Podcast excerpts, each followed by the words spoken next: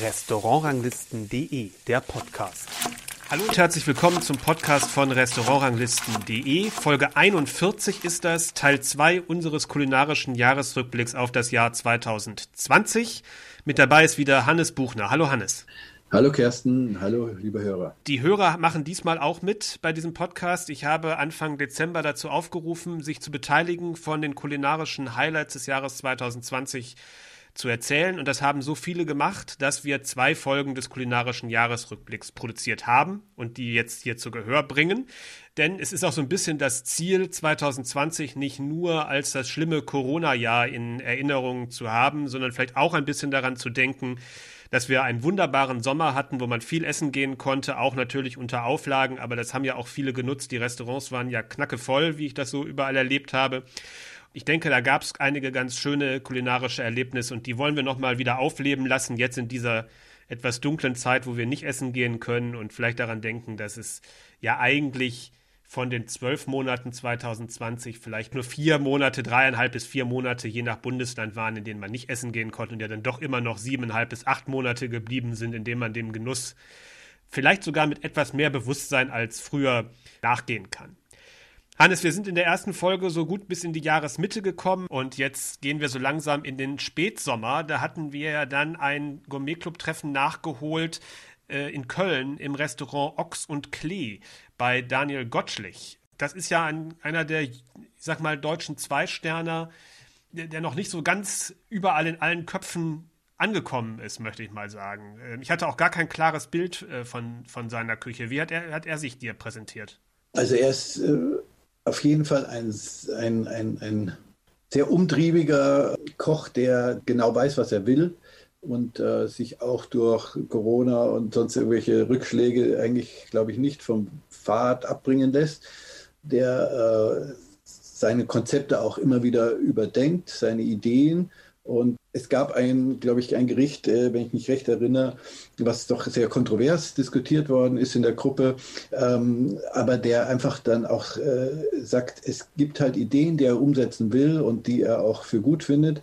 Und dann auch versucht, den Gast so zu bereiten, dass es, äh, dass der Gast sich auch damit vielleicht anfreunden kann. Also zum Beispiel das Schweinekinn war natürlich auch vom Produkt her äh, schon für viele schwierig und ähm, war aber im Endeffekt einfach äh, sehr gut gemacht.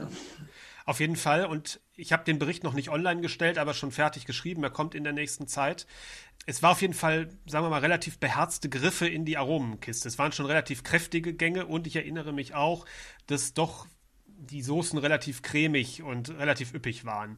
Das ist vielleicht auch, der Punkt, weil du sagtest, es wurde kontrovers diskutiert. Ich glaube, da ging es eher so um die, um die Gewürzintensität und wie viel kommt das Produkt noch, noch zur Geltung, um das es mhm. eigentlich geht. Ne? Das war, glaube ich, der, der Punkt an der Stelle. Aber auf jeden Fall ein Restaurant, was man im Auge behalten sollte. Auf jeden Fall. Also ähm, mit zwei, zwei Sterne werden ja auch nicht jetzt leichtfertig vergeben. Äh, die, die, die sind auch voll gerechtfertigt. Und wie gesagt, ähm, glaube, vom Ehrgeiz her und sowas ist da sicherlich auch vielleicht noch mehr gewollt. Ähm, muss man eben gucken, inwieweit das jetzt in dieser Location dann auch alles so machbar ist. Es ist ja doch mit diesem Kranhaus also ein bisschen stylischere, ein bisschen vielleicht kühlere Atmosphäre.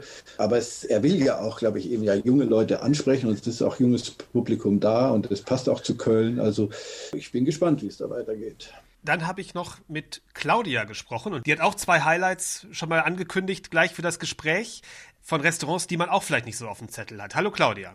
Hallo. Soweit ich das weiß, magst du Restaurants ganz gerne, die Zahlen im Namen haben. Ist das richtig? Das ist richtig. Oder ist das jetzt reiner Zufall? Ganz, ganz, ja, das ist ein reiner Zufall. Das ist ja insofern relativ schwierig äh, für uns, zumindest als Seite mit den Namen, äh, die nur eine Zahl sind, weil das natürlich suchmaschinentechnisch gar nicht so einfach ist. Ich weiß gar nicht, wie die Restaurants auf diese Namen kommen. Wenn man uns fragen würde, unter suchmaschinentechnischen Gründen, Suchmaschinenoptimierung, sind eigentlich Wörter irgendwie besser. Aber gut. Also, ich habe das Restaurant durch Instagram kennengelernt. Ich habe da Bilder gesehen und habe mich total in diese Bilder verliebt. Und du sprichst jetzt vom Fünf oder Five in Stuttgart. Genau, Restaurant Five in Stuttgart. Ich habe das damals gesehen, kurz vor meinem Geburtstag, fand diese Gerichte so wahnsinnig großartig. Hat mein Mann überredet, ob wir nicht hinfahren. Und was ist dann passiert? Oh je. Also vorab muss ich erzählen, es war an meinem Geburtstag. Mhm. Es war ziemlich heiß an dem Tag. Und ich wollte mir natürlich auch Stuttgart anschauen, weil ich Stuttgart noch nicht kannte. Jetzt sind wir natürlich früher losgefahren und ich habe mir auch noch ähm, Klamotten zum Wechsel mitgenommen, weil ich wollte ja abends auch schick aussehen. Also bin ich auf die schlaue Idee gekommen, ich nehme was zum Anziehen mit und ziehe mich in der Tiefgarage um in Stuttgart. Das war wirklich eine saudumme Idee, weil ich nicht wusste, wie viel da am Samstag los ist. also haben wir uns erst Stuttgart angeschaut, was eine wunderschöne Stadt ist, sind dann Richtung Tiefgarage gegangen und auf dem Weg zum Autos haben uns natürlich zigtausend Autos verfolgt, weil die unseren Parkplatz wollten. Dann habe ich mich da drin umgezogen, weil man ist ausgeflippt vom Auto, weil er jedem erklären musste, wir fahren nicht weg. Und dann sind wir ins Restaurant Five gegangen. Und ich hatte, wenn ich ehrlich bin, ähm, ein bisschen Schiss davor, beim ersten Mal, dass ich gar nicht reinpasse. Weil ähm, ich habe vorher Bilder auf Instagram gesehen, bei Google, und es sah alles sehr, sehr fein aus und sehr nobel aus. Und ich wollte vorher mir sogar noch irgend so Glitzerfummel kaufen oder irgendwas Schickes. Aber das äh, bin nicht ich und ich wollte mich ja wohlfühlen an dem Abend. Das war, und, heißt, das ähm, war das erste Mal, dass du überhaupt in einem Sterne-Restaurant warst? Genau, ja. Und dann sind wir aber reingekommen und wir wurden so herzlich empfangen und sind dann die Treppen hochgekommen. Dann war dann der Sommelier, der Grom. Und der war so dermaßen sympathisch, dass innerhalb von fünf Minuten habe ich mir gedacht, ich passe hier saugut rein. das ist natürlich ein super Statement ähm, generell, finde ich, für die gehobene und die feine Küche, dass man sich da sofort wohlfühlt, wenn man sich für gutes Essen und für gutes, äh, gute Getränke interessiert. Gut, man hat halt so Vorurteile auch mal Kollegen von mir, die sagen auch mal, da gehen noch bloß Snobs hin. Und sagt meiner Kollegin, sehe ich aus wie ein Snob? Ich bin auch kein Snob. Ich bin eine ganz normale. Ich will nur lecker essen gehen. Und die Schwierigkeit ist ja bei mir, ähm, ich bin ja Vegetarier. Es gibt ja in Würzburg auch viele Restaurants, aber es gibt halt nicht viele Köche, die sich vegetarisch was richtig Leckeres einfallen lassen. Und ähm, ich habe auch keine Lust, immer nur Käsespätzle und Semmelknödel mit Pilzrahmsoße zu essen. Ich glaube, da ist natürlich wirklich in der Sterneküche einiges mehr zu entdecken, was das Vegetarische angeht, weil ich habe in diesem Jahr einige Male also einige Male ist jetzt übertrieben, zweimal, um es genau zu sagen, ein rein vegetarisches Menü gegessen und im letzten Jahr auch mhm. zweimal ein rein vegetarisches Menü. Und ich würde sagen, rein qualitativ ist es eigentlich kein, keine Abstriche zu sehen gegenüber einem Menü mit nee, Fisch und Fleisch. Und ja. das hat sich vielleicht sogar auch geändert. Es gibt natürlich Küchenstile, die einfach mehr auf Fisch und Fleisch auch abgestellt sind, aber andere Köche, die sowieso sehr stark mit Gemüse arbeiten, die können natürlich auch ganz tolle vegetarische Menüs äh, kochen. Aber das Blöde ist, das wissen viele gar nicht, weil nämlich, wenn man auf die Homepage geht und nachschaut, steht meistens immer nur ähm, zwei Menüs, aber kein vegetarisches. Und seit ich mich auf Instagram angemeldet habe, schreibe ich die Köche einfach privat an auf Instagram und frage sie einfach, dann heißt es immer, nö, ist gar kein Problem. Und das ja. ist schade, weil ich glaube, viele wissen gar nicht, dass sie da auch hingehen können und ganz lecker essen gehen können. Ich glaube, das ist in der, ist in der Tat ein Tipp, ähm, wenn man irgendwas hat, das konkret ähm, mit den Köchen oder mit den Restaurants auch abzuklären, weil vieles ist natürlich möglich, wenn man es vorher einfach kommuniziert. Wenn man, wenn man sagt, ich mag bestimmte ja. Sachen nicht oder sowas oder ich möchte dieses und jenes möglicherweise, Fragen kostet erstmal nichts und äh, mehr als Nein sagen können sie nicht letztendlich. Genau. Und das war ja das Schöne beim Alexander Dinter aus dem Restaurant Five also ich habe ihn damals angeschrieben und ich sage zu meinem Mann, ich habe jetzt den Koch mal angeschrieben und er sagt, bist du bescheuert, der wird dir nie antworten, das ist ein Sternekoch. Dann sage ich, na, ich kann es ja mal probieren. Mehr wie als gar keine Antwort kriegen oder irgendwas nicht drauf reagieren, dann habe ich halt Pech gehabt. Aber es hat gar nicht lange gedauert, dann hat er mir zurückgeschrieben und ich habe mich gefreut, wie blöd, ich bin durchs Haus gehüpft, habe mich so gefreut und als er auch geschrieben hat, ist kein Problem, wir können vorbeikommen wenn ihr das vorher sagt, das ist überhaupt kein Thema. Da habe ich so gefreut drüber. und inzwischen mache ich das bei ganz vielen Köchen. Ich schreibe es einfach an und frage sie. Wie war das denn bei deinem ja. ersten Besuch im, im Five? Du hast ja gerade viel von der Atmosphäre und von dem erzählt. Das sind ja dann alles neue Eindrücke, die auf einen einströmen. Und dann kommt noch das ja. Essen dazu, was ja durchaus auch, sagen wir mal, einer gewissen Aufmerksamkeit bedarf, weil es ja ein komplexes Essen ist. Konntest du dich mhm. dem überhaupt so richtig hingeben oder waren das doch aber so viele neue Eindrücke, dass du hinterher gedacht hast, wow, alles super, aber ich weiß gar nicht genau, woran es gelegen hat? Also nee, ähm, das, also das Essen war gigantisch. Ich habe noch nie so was Gutes vorher gegessen. Ich war total begeistert. Also es war, ich weiß noch, der Alexander Dinter kam zu unserem Tisch, hat uns alles erklärt, hat dann gesagt, tut mir einen Gefallen, ähm, vermischt alles miteinander weil er Angst hat, dass man das Einzelne probiert und dann schmeckt es einem vielleicht nicht, weil es gab schon viele äh, hm. Leute, die sind gekommen und haben das dann kritisiert, weil sie für ihn ist es wichtig, dass man halt alles zusammen probiert. Mhm. Aber ganz ehrlich, mir hat jedes einzelne Zutat auf dem Teller schon mega lecker geschmeckt. Das war einfach genial. Wir sind nach Hause gekommen, ey, wir, wir sind nach Hause gefahren von Stuttgart nach Würzburg. Wir waren dermaßen glücklich, dass wir es sofort am nächsten Tag wieder reserviert haben. Wir waren ja inzwischen schon ganz oft da. Ähm, und was das besondere Highlight, was ich erzählen wollte dieses Jahr war, also mir hat meine Servicekraft erzählt, hier in Würzburg, Köche mögen, also manche Köche mögen Vegetarier nicht so gerne. Das hat mich richtig traurig gemacht damals. Und inzwischen weiß ich aber, dass es nicht mehr so ist. ich bin ja dieses Jahr zu meinem Geburtstag hingefahren wieder ins Restaurant Five. Habe da auch ein paar Leute getroffen, auch zwei, die ich nicht kannte von Instagram. Es war ein total schöner Abend. Und ähm, Alexander Dinter ist dann zu unserem Tisch gekommen und hat zu mir gesagt, ähm, er hat eine ganz besondere Geburtstagsüberraschung für mich. Und da habe ich mich dermaßen gefreut. Er hat einen extra eigenen vegetarischen Gang für mich gemacht, den Gemüsewald. Und da hatte ich mich so richtig gefreut, weil da habe ich mir gedacht, es gibt, es ist nicht wahr, dass alle Köche Vegetarier nicht mögen oder so, sonst hätte er sich das nicht ausgedacht oder mir die Freude gemacht damit. Und das war für mich eine riesengroße Ehre. Das hat mich richtig gefreut. Es bauen ja auch inzwischen viele Köche vegetarische Gänge in Fisch- und Fleischmenüs ein. Manche haben ja, ja nur noch ein Fisch- und ein Fleischgang und alle anderen Gänge sind äh, vegetarisch. Das ist ja mal gar nicht so selten. Hat natürlich auch wirtschaftliche Gründe, ist auch klar, weil Fisch wird immer teurer, Fleisch, hochwertiges mhm. Fleisch ist auch nicht gerade günstig, aber es wird ja auch immer gesagt, dass vegetarische Menüs auch ähnlich teuer sein müssen, ähm, weil die so viel Arbeit, äh, in, Arbeitsschritte auch noch mal mehr äh, erfordern und mhm. da wiederum sehr teuer sind und es natürlich auch nicht so einfach ist, wirklich richtig gutes Gemüse an Land zu ziehen. Ja, das stimmt. Aber also bis jetzt war es mega lecker. Also, wenn ich jetzt dürfte, würde ich sofort wieder wegfahren nach Stuttgart. Warte mal kurz, ich muss einmal hier ein elektrisches Gerät äh, zur Ruhe bringen. Kein ich bin Problem. gleich wieder bei dir. ja. So, das war mein Wäschetrockner, der hat gesagt, er ist fertig. ich sehe gerade im Hintergrund ein Buch von Sven Elberfeld. Das ist richtig. Ja, da waren wir dieses Jahr auch und es war ganz schön, weil nämlich es war auch eine lustige Geschichte, weil ich habe auf Instagram beim Leon Hofnockel einen Kommentar drunter geschrieben. Das ist der Sous-Chef dort, oder einer der beiden Sous-Chefs dort? Genau, ja. Und, ähm, und er hat sofort drunter geschrieben, das gibt auch vegetarisch. und da habe ich mich so drüber gefreut, ähm, dass er das geschrieben hatte. Und wir waren ja dann auch bei ihm, wir haben uns auch hinterher mal unter, über Instagram ein bisschen unterhalten und er hat gesagt, also ihm macht es schon Spaß, auch vegetarische Gänge zu machen ähm, weil es mal was aus der Reihe ist und was ganz anderes ist. Freut mich auch, habe mich voll gefreut. und, und er hat sich auch was richtig Tolles einfallen lassen. Und hast du da den Unterschied ein und drei Sterne gemerkt? Also wenn ich ganz ehrlich bin, nein. Ich fand es beim Alexander Dinter lecker, ich fand es beim Sölz Elversfeld lecker, auch im 959. Ich habe da jetzt keinen Unterschied gemerkt. Also, weil ich bin jetzt auch nicht so, dass ich sage, ähm, wow, drei Sterne und das war jetzt das Beste, was ich je gegessen habe. Das war beim Einsteiner genauso gut. Also kann ich jetzt nicht behaupten, dass es da besser wie da wie da war. Mhm. Und dein, dein Mann, äh, der isst aber mit Fisch und Fleisch? Der isst Fisch und Fleisch, aber der hat das Glück, er kann bei mir mitprobieren jedes Mal. und ging ihm das genauso, äh, was die Unterschiede angeht, oder hat sich das für ihn dann schon stärker gezeigt? Ich finde, das macht alles zusammen ein bisschen aus. Äh, wenn man jetzt ähm, öfter in ein bestimmtes Restaurant geht, dann wird man auch schon ganz anders empfangen. Das ist dann, also wenn wir jetzt ins Restaurant Five gehen, man hat jetzt nicht mehr Gefühl, man ist ein Gast, das sind schon, also hört sich dumm an.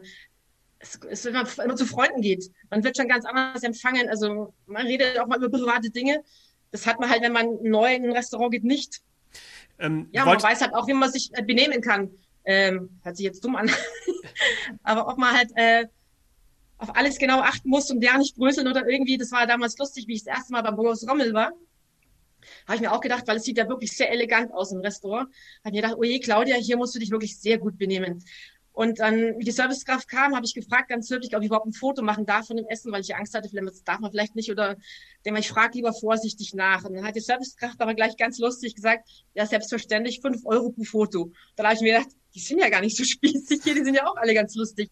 Und sofort war das Eis gebrochen und dann war das auch äh, total schöner Abend. Wir waren auch schon dreimal dort. Ähm, oh, da habt ihr gleich auch einfach dann. Wenn ihr dieses Jahr erst angefangen habt, habt ihr aber trotz Lockdown mächtig Gas gegeben. Aber hallo. Das Schlimme ist ja, mein Mann hat mir schon angedroht, er will mir den Handyvertrag kündigen. ich, das, ich, Wegen, so damit du kein Instagram mehr nutzen kannst, oder? ja, genau. Weil ich schaue ja da auf Instagram immer nach und dann äh, sehe ich die tollen Gerichte. dann äh, entweder ich nerv ihn, ähm, wenn er unterwegs im Auto ist und rufe ihn an, wollen wir nicht da hingehen. Und ich kann schon sehr nervig sein, wenn ich ehrlich bin. Und äh, ich sage mal, ich arbeite mit vielen Männern zusammen bei uns in der Firma und 90 Prozent der Männer sagen dann meistens immer sofort ja, weil sie ihre Ruhe wollen. Man muss nur hartnäckig genug sein. Genau. Und, und irgendwie schaffe ich es auch meistens.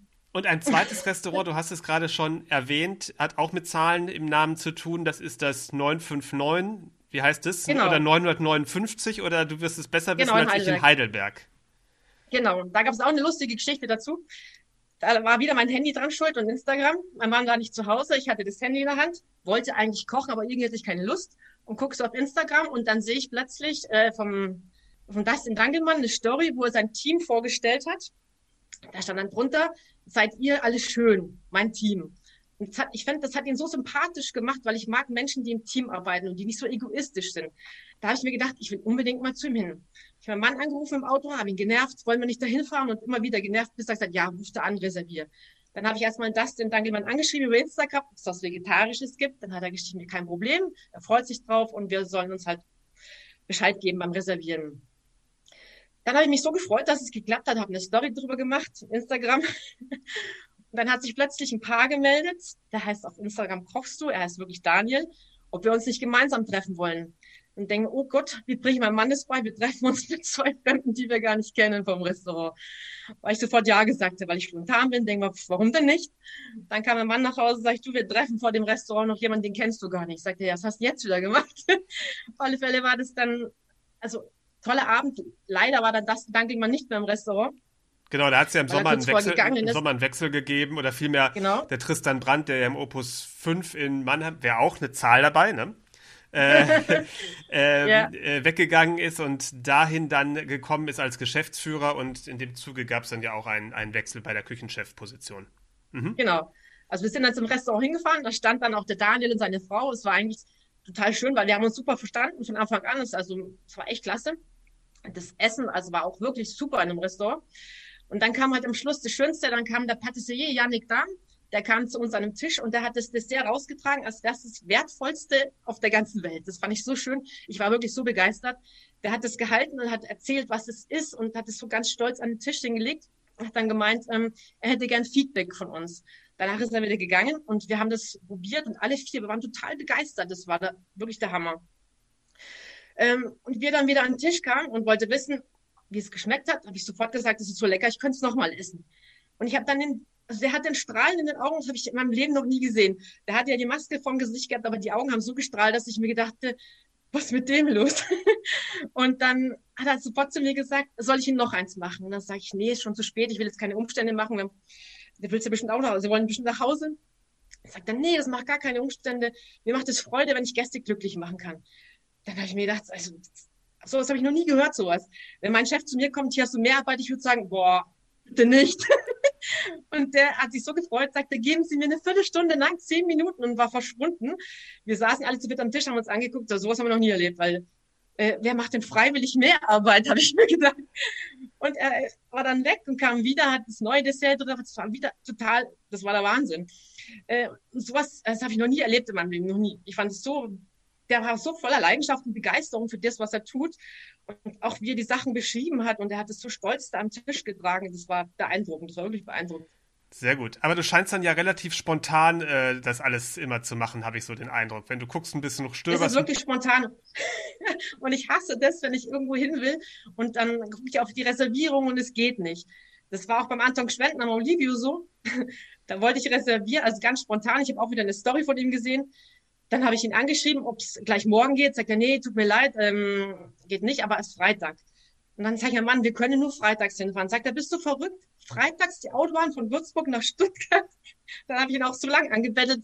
Natürlich sind wir im Stau gestanden. er hat mich verflucht, mein Mann. Aber war auch ein tolles Erlebnis. Sehr gut, das werde ich gespannt weiter verfolgen, was du postest und was du schreibst. Äh, du bist ja jetzt auch neu bei uns im Forum eingestiegen und äh, hast auch diese beiden Erlebnisse da ja auch schon, auch schon berichtet. Mich würde das sehr interessieren. Ja, ich habe mich ja. Mich würde das sehr interessieren. gar nicht getraut, da reinzuschreiben. Ja, aber mich würde das sehr interessieren, äh, einfach mehr aus dieser vegetarischen äh, Sicht zu lesen und zu hören. Ähm, weil ich glaube, das ist nochmal eine ganz andere, nochmal eine ganz andere Facette von vielen Köchen, die man so nicht kennt, ähm, wenn man das als Fisch- und Fleischesser probiert, die vegetarischen Menüs, und es bei den, bei den klassischen Menüs belässt. Und ich glaube, das ist auf jeden Fall eine Sache, die werden viele wahrscheinlich mit Interesse lesen. Ich tue mir halt schwer, bestimmte Zutaten zu beschreiben. Ich kann den Abend, das Erlebnis beschreiben, das kann ich, aber ich kann nicht jetzt beschreiben, wie die Karotte mit der Kartoffel harmoniert. Das, das kommt mit der Zeit. Das kommt mit der Zeit. ja, vielen, ja. vielen Dank fürs Mitmachen. Ja. Ja, Hannes, soweit die Erzählungen von Claudia und wir kommen so langsam in den September. Da hatten wir eine Reise nach Bayern in, in einen Bereich, äh, wo man vielleicht nicht so ständig unterwegs ist. Äh, nach Oberbayern, ist doch Oberbayern, ne? wo, äh, wo der Eisvogel ja. ist. Ja, also ja, das ist, ja, das ist schon Oberpfalz. Das Oberpfalz, richtig, Oberpfalz, Oberpfalz, genau, siehst du. Und da waren wir im Eisvogel im Birkenhof, der Birkenhof, wie es jetzt heißt, bei Hubert Obendorfer. Du kennst ihn ja wirklich schon wirklich schon lange und in der Podcast-Folge kann man es auch so ein bisschen mit ihm hören. Das ist schon ein Original, der Hubert Obendorfer, ne? Ja, auf jeden Fall. Und ein, ein, sagen wir mal, ein Macher äh, vor den Herren, äh, einer, der wahrscheinlich nie stillsitzen kann, der immer irgendwelche Ideen für sein Haus hat, äh, was ja auch bekannt eigentlich ist so als Wellnesshotel, aber eben ist halt eben auch sehr dran gelegen, hier eine gute Küche zu machen für seine Gäste und auch äh, kreativ zu arbeiten. Also er wollte immer auch eben, sagen wir mal, im Sternebereich kochen. Und ich glaube, ich kenne niemanden, der, der, naja, das ist schwierig zu sagen, aber für mich ist ziemlich klar herausgekommen, schon die letzten Jahre, er möchte unbedingt den zweiten Stern und hat dafür auch viel getan. Und es hat mich auch sehr gefreut, dass es dann dieses Jahr geklappt hat. Leider eben zu so einer, zu einem schlechten Zeitpunkt, was halt die, und das ganze Vermarkten und so angeht. Und das hat er auch verdient. Und äh, da waren wir schon öfters äh, die, die, letzten Jahre und haben auch die Entwicklung äh, miterlebt. Und, und da kann ich nur sagen, er hat jetzt für unseren Club da auch ein tolles Menü gezaubert. Man merkt jetzt schon, dass er da auch natürlich viel glaube ich, seinem Sohn überlässt, dass, äh, weil er jetzt natürlich mit seinem Hotel auch natürlich, er ist ja auch noch, äh, muss ja auch den Betrieb leiten und, und Küche und Hotel in ein, unter einen Hut zu bringen, das ist schon ein enormer Aufwand und äh, umso erstaunlicher ist es, ähm, dass er das da alles so auf, auf, äh, unter einen Hut bringt und eben sogar jetzt zwei Sterne bekommen hat. Aber das geht halt auch vielleicht nur jetzt, weil da eben sein Sohn mit im Boot ist und ihm da auch viel äh, den Rücken frei halten kann. Ne? Und dafür, dass es im Grunde, denke ich, sah, eine, eine Teamarbeit ist, die Entwicklung der Gerichte und sowas alles, fand ich, war das Menü wirklich sehr ansprechend. Es ist zwar jetzt nicht so ein, sagen wir mal, edgy Menü, dass man sagen kann, oh, das ist jetzt hundertprozentig in die eine Richtung äh, gekocht, sondern es war schon etwas, was auch viele Leute abholt, glaube ich. Also was, was jeden irgendwie überzeugt und das hat es auch. Genau, also da gab es äh, sicherlich auch ein paar äh, kontroverse äh, Diskussionen, aber das ist ja im Clubabend immer, immer so, dass da sind 15 Leute und äh, jeder hat so seine ein bisschen Vorlieben und da kann man es dann auch dann nicht immer allen recht machen, aber im Großen und Ganzen merkt man dann schon raus, der Abend war gelungen und die Gäste und die Clubmitglieder waren echt da alle mehr oder weniger begeistert. Im Zuge dieser Reise war ich auch im Restaurant Alexander Hermann bei Tobias Betz. Das war für mich eine richtig positive Überraschung in diesem Jahr und ich habe auch mit Tobias Betz ein sehr schönes Interview für den Podcast gemacht. Das wird dann die nächste Folge in zwei Wochen sein. Und ich habe eine kulinarische Bildungslücke geschlossen bei dieser Reise. Ich war nämlich noch im Essigbrätlein in Nürnberg. Da bin ich noch nie gewesen und für Stefan Hummel, der bei Instagram als Junggaum bekannt ist, war es eines der Highlights des Jahres. Hallo Stefan. Hallo, das Carsten. Essigbrätlein für dich ein Highlight des Jahres. Ich kenne dich eigentlich als absoluter Superfan des Königshofs mit Martin Fauster, wie er früher war, also eigentlich einer klassischen Küche und generell überhaupt der klassischen Küche. Deswegen war ich überrascht, dass du mir gesagt hast, dass das Essigbrätlein ein Highlight des Jahres war. Wie konnte es dazu kommen? Ja, das Essigbrätlein und ich, das ist so eine eine etwas verkappte Liebesgeschichte. Also bei mir ging eigentlich so der, die ganze kulinarische Leidenschaft sehr stark fokussiert auf sehr moderne Küche los. Weißt du auch, waren wir zusammen in meinem ersten Aqua-Besuch, hatten wir auch gemeinsam. Und das war für mich so der Einstieg, dass ich eben sehr mich vor allem die Dinge, die die Grenzen auch sehr ausgelotet haben und das Thema Kulinarik sehr kreativ angegangen sind, die mich am Anfang sehr interessiert haben. Und ich komme ja aus Nürnberg, also das Essigbrätlein wäre eigentlich sehr nah gelegen, aber irgendwie ist es am Anfang nie so richtig ins Beuteschema gefallen. Und der kreativen Phase ist dann eigentlich die, die Liebe zur Klassik gefolgt. Also dann, wie du sagst, der Königshof und äh, der Traube Thonbach, Schwarzwaldstube, Barreis in Bayersbronn. Das, das waren dann so die Dinge, die mich wirklich fasziniert haben. Die klassisch französische Küche, wo es ganz viel um Genuss auch ging. Und auch dort ist, bin ich dann immer mit dem Interesse irgendwie an dem Essigbrettlein vorbeigeschlittert. Und letztes Jahr, glaube ich, hatte ich den ersten Besuch dann im Essigbrettlein. Letztes oder vorletztes Jahr. Und das hat mich von Anfang an extrem angesprochen. Dieser starke Gemüsefokus, dann auch die, die reduzierten tierischen Produkte, die zum Einsatz kommen, die dann aber auch als in der Menüfolge ein richtiges Highlight darstellen. So war eigentlich das Essigbrätlein letztes Jahr für mich schon ein großes Highlight und dieses Jahr auch wieder ein großes Highlight, weil ich auch natürlich durch die regionale Nähe deutlich öfter als in den anderen Restaurants da über. Und die Weinkarte dürfte dir auch zusagen als absoluter Weinfreak. Ja, genau, genau. Das ist, das, ist das, das zweite, der zweite große Pluspunkt an der Sache, dass das natürlich eine phänomenale Weinkarte hat, die auch jetzt natürlich wieder ein bisschen schrumpft, aber ich weiß auch, dass sie sehr gut eingekauft haben jetzt auch während der Corona-Zeit. Gerade wenn man, wenn man auch einen starken Weinfokus hat beim Essen gehen, dann passt es auch einfach, dann ist es super kombinierbar, die stark gemüsefokussierte Küche und dann eben schöne Weine dazu zu trinken. Da, das nimmt sich nichts weg, sondern es lässt sich alles irgendwie schön viel Luft. Finde ich. Ja, mir, mich hat die Weinkarte auch überzeugt. Habe mich da eher nach einem Riesling umgeguckt, äh, deutschen Wein. War eigentlich ganz überrascht, dass auf die Küche, die ja durch den Gemüsefokus, denke ich mal, schon auch Regionalität äh, stark in den Fokus setzt, dass dann doch so wenig Franken auf der Weinkarte ist. Äh, eigentlich außer, außer Fürst habe ich da eigentlich, glaube ich, ganz wenig oder gar, fast gar nichts gesehen, obwohl Deutschland gar nicht so schlecht bestückt ist. Aber Frankreich ist natürlich ein absoluter Fokus. Ja, das, das stimmt. Genau, viel Frankreich-Fokus, aber zum Beispiel der St. Grafenberg Riesling ist in der schönen Jahrgangstiefe auch auf der Karte vertreten. Ja, sag ich ja, Franken so. eigentlich Fürst bei denen.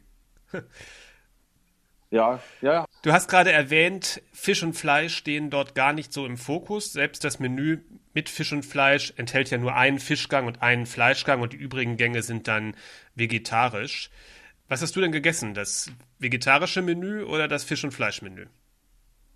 Nee, Fisch und Fleisch war schon mit drin, aber es sind ja trotzdem viele, ja. viele Gemüsegänge ansonsten noch dabei. Ich, ich muss auch sagen, ich bin, ich war selten noch abends im Essigbrätlein, sondern meisten, meistens mittags, weil es da auch unschlagbares Preis-Leistungs-Verhältnis ist und irgendwie auch von der Atmosphäre super angenehm, auch mittags.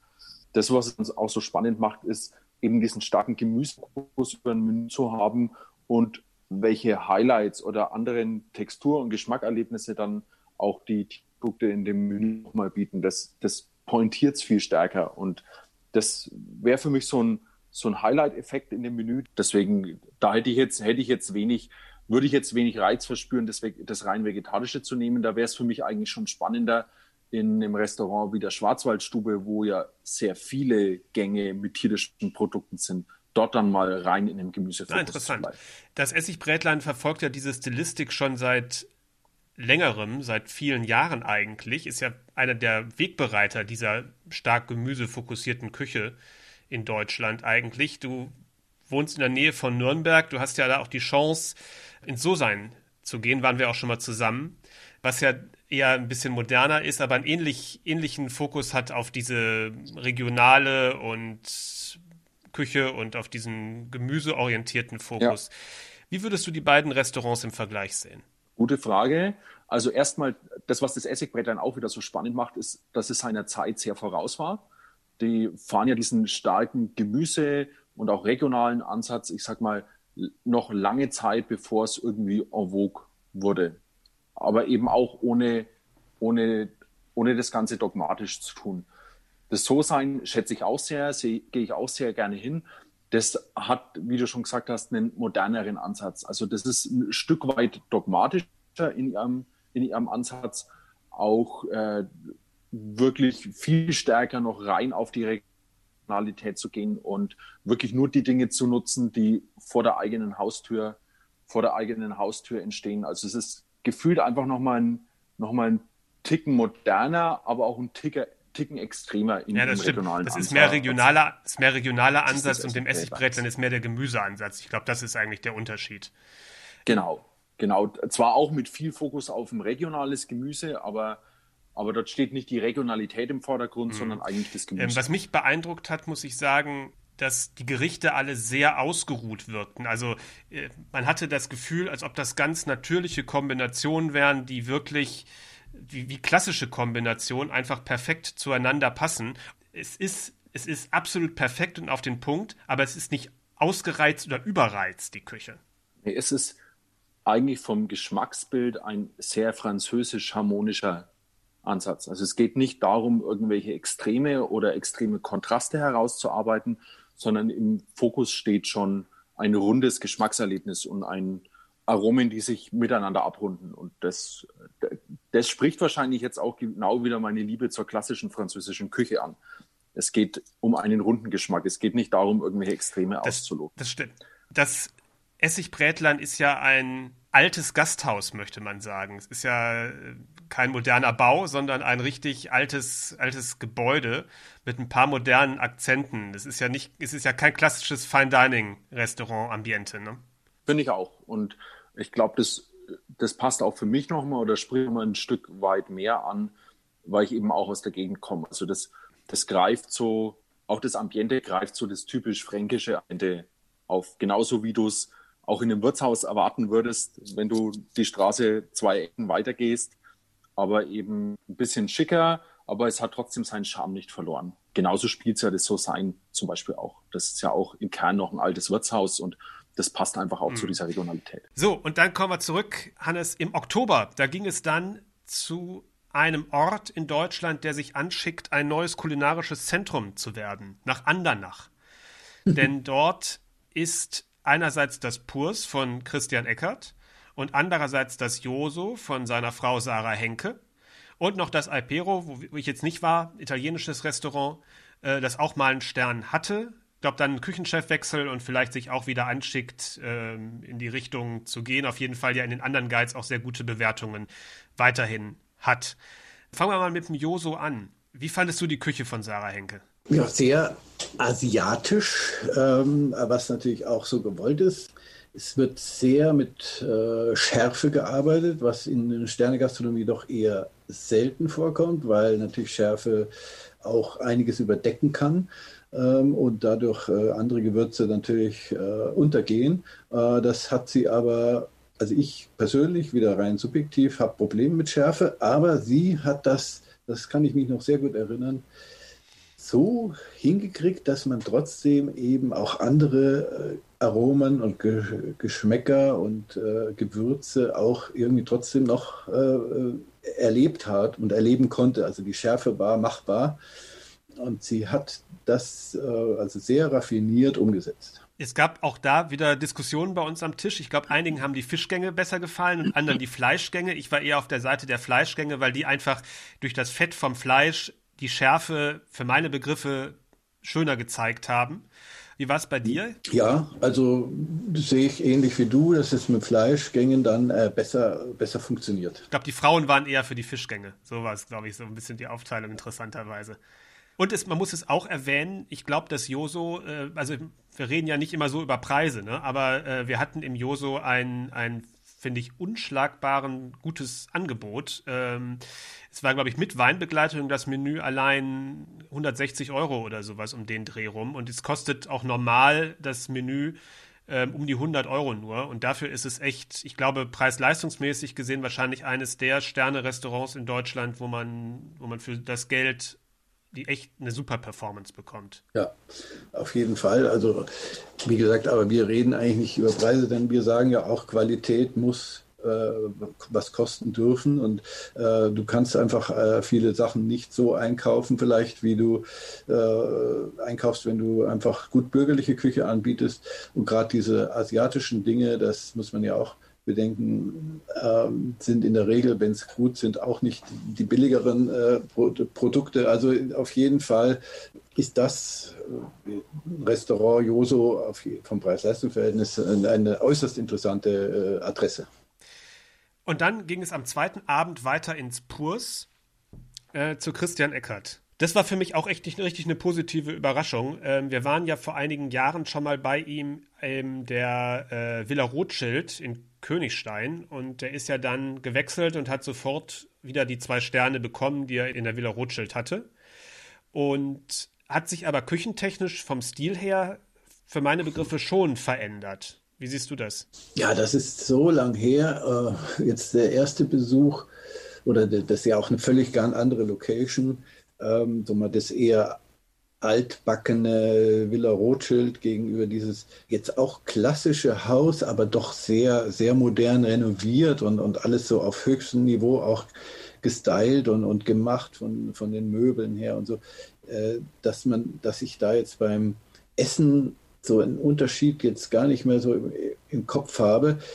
Ich weiß nur, dass, also ich, wenn ich mich recht erinnere, war ich immer sehr begeistert von seinen Desserts ähm, das jetzt vielleicht auch für den Koch oft gar nicht mal so äh, was Besonderes ist, weil er sagt, das macht eh der Patissier, aber ich glaube, er legt da schon Wert drauf und, äh, und das ist mir diesmal auch wieder aufgefallen. Also das habe ich noch in Erinnerung von der Villa Rothschild und auch diesmal wieder, ähm, das ist das, wo er entweder sehr, sehr gute Leute hat oder eben selber auch Wert drauf legt, dass er da seine Kreativität einbringt. Äh, bei den anderen Gängen muss ich ehrlich gesagt ein bisschen passen jetzt weil ich mich einfach nicht mehr erinnern kann, wie es damals, wo da so ein großer stilistischer Unterschied sein, äh, sein könnte. Also ich habe es so in Erinnerung, dass es in der äh, Villa Rothschild deutlich klassischer war und ähm, jetzt doch fokussierter, puristischer, etwa, also wie der Name Purs ja vielleicht schon andeutet, etwas puristischer war, etwas stärker, sagen wir mal, auf das Hauptprodukt abzielt und nicht ganz so viel um das Hauptprodukt herum hat. Und ich erinnere mich an ein, jetzt muss ich einmal kurz hier den Bericht aufrufen, dass ich nichts Falsches sage. Eine Sekunde. Äh, B, wie Berichte, ne? Ist ja klar. Also ich meine, diese Jakobsmuschel war zum Beispiel so ein klassisches Gericht, was er aber sehr, doch sehr modern umgesetzt hat. Ähm, mit Mais, Curry, Macadamia. Genau. Ähm, also das war schon, äh, ja, da, da, hast du schon recht, da wird, sagen wir mal, dieser äh, Name äh, alle Ehre gemacht, also der Name des Restaurants Purs, aber eben halt doch sehr mit einem sehr klassischen Gericht, ja, also mit klassischem Produkt wie die Jakobsmuschel. Genau, die Jakobsmuschel. Das war auch wirklich, was mir einerseits sehr positiv in Erinnerung geblieben ist. Und der Huchen. Genau, ich wusste nämlich nicht mehr genau, ob Forelle oder Saibling oder sowas. Huchen mit Spitzkohl, Physalis, und Mandel. Das war wirklich eine ganz herausragende Qualität ähm, vom, vom Fisch. Und dann war der Spitzkohl, ich möchte sagen, so eher salatartig angemacht, also eher knackig und nicht kohlig letztendlich, sodass ähm, da nur so eine ganz feine, senftönige Sache von kam. Und es war dann eine relativ frische Soße dazu, was natürlich so ein bisschen dieses Salatige unterstrichen hat, so wie so eine Art Dressing, möchte ich sagen. Und wunderbar proportioniert war, fand ich, war das Gericht auch. Äh, übrigens am Ende beim Schreiben vom Gericht ist mir aufgefallen, das ist mir aber an dem Abend gar nicht aufgefallen, dass in allen Gängen irgendwas Nussiges gewesen ist. Da war einmal Macadamia, da war einmal Pinienkerne, da war einmal ähm, Mandel, da noch Pistazie. Das ist mir aber am Abend wirklich gar nicht aufgefallen, ist mir erst, als ich den Bericht geschrieben habe, ähm, aufgefallen. Nee, Jetzt, wo du es sagst, fällt es mir auch auf. Pistazie, ja, Mandel, Macadamia, äh, Pinienkerne, also vier, viermal Nuss, nussartige Produkte.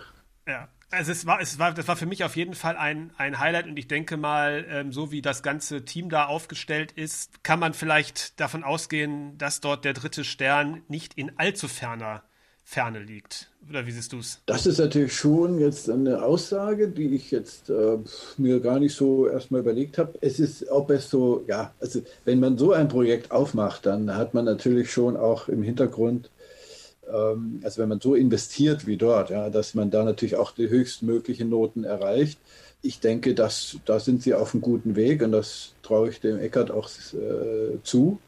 Aber wir haben halt schon auch sehr oft erlebt, dass es der Michelin dann doch anders gesehen hat. Und man hat ja, Jahr, manche haben Jahre drauf gewartet und gehofft und es nicht geschafft. Und äh, deswegen rate ich dann immer doch allen Köchen, einfach weiter zu kochen, einfach weiterzumachen, Klar. aber sich nicht zu sehr auf diesen, dieses hohe Ziel dann, da, sonst wird man verrückt, ja, sonst, sonst geht man auch vielleicht daran kaputt.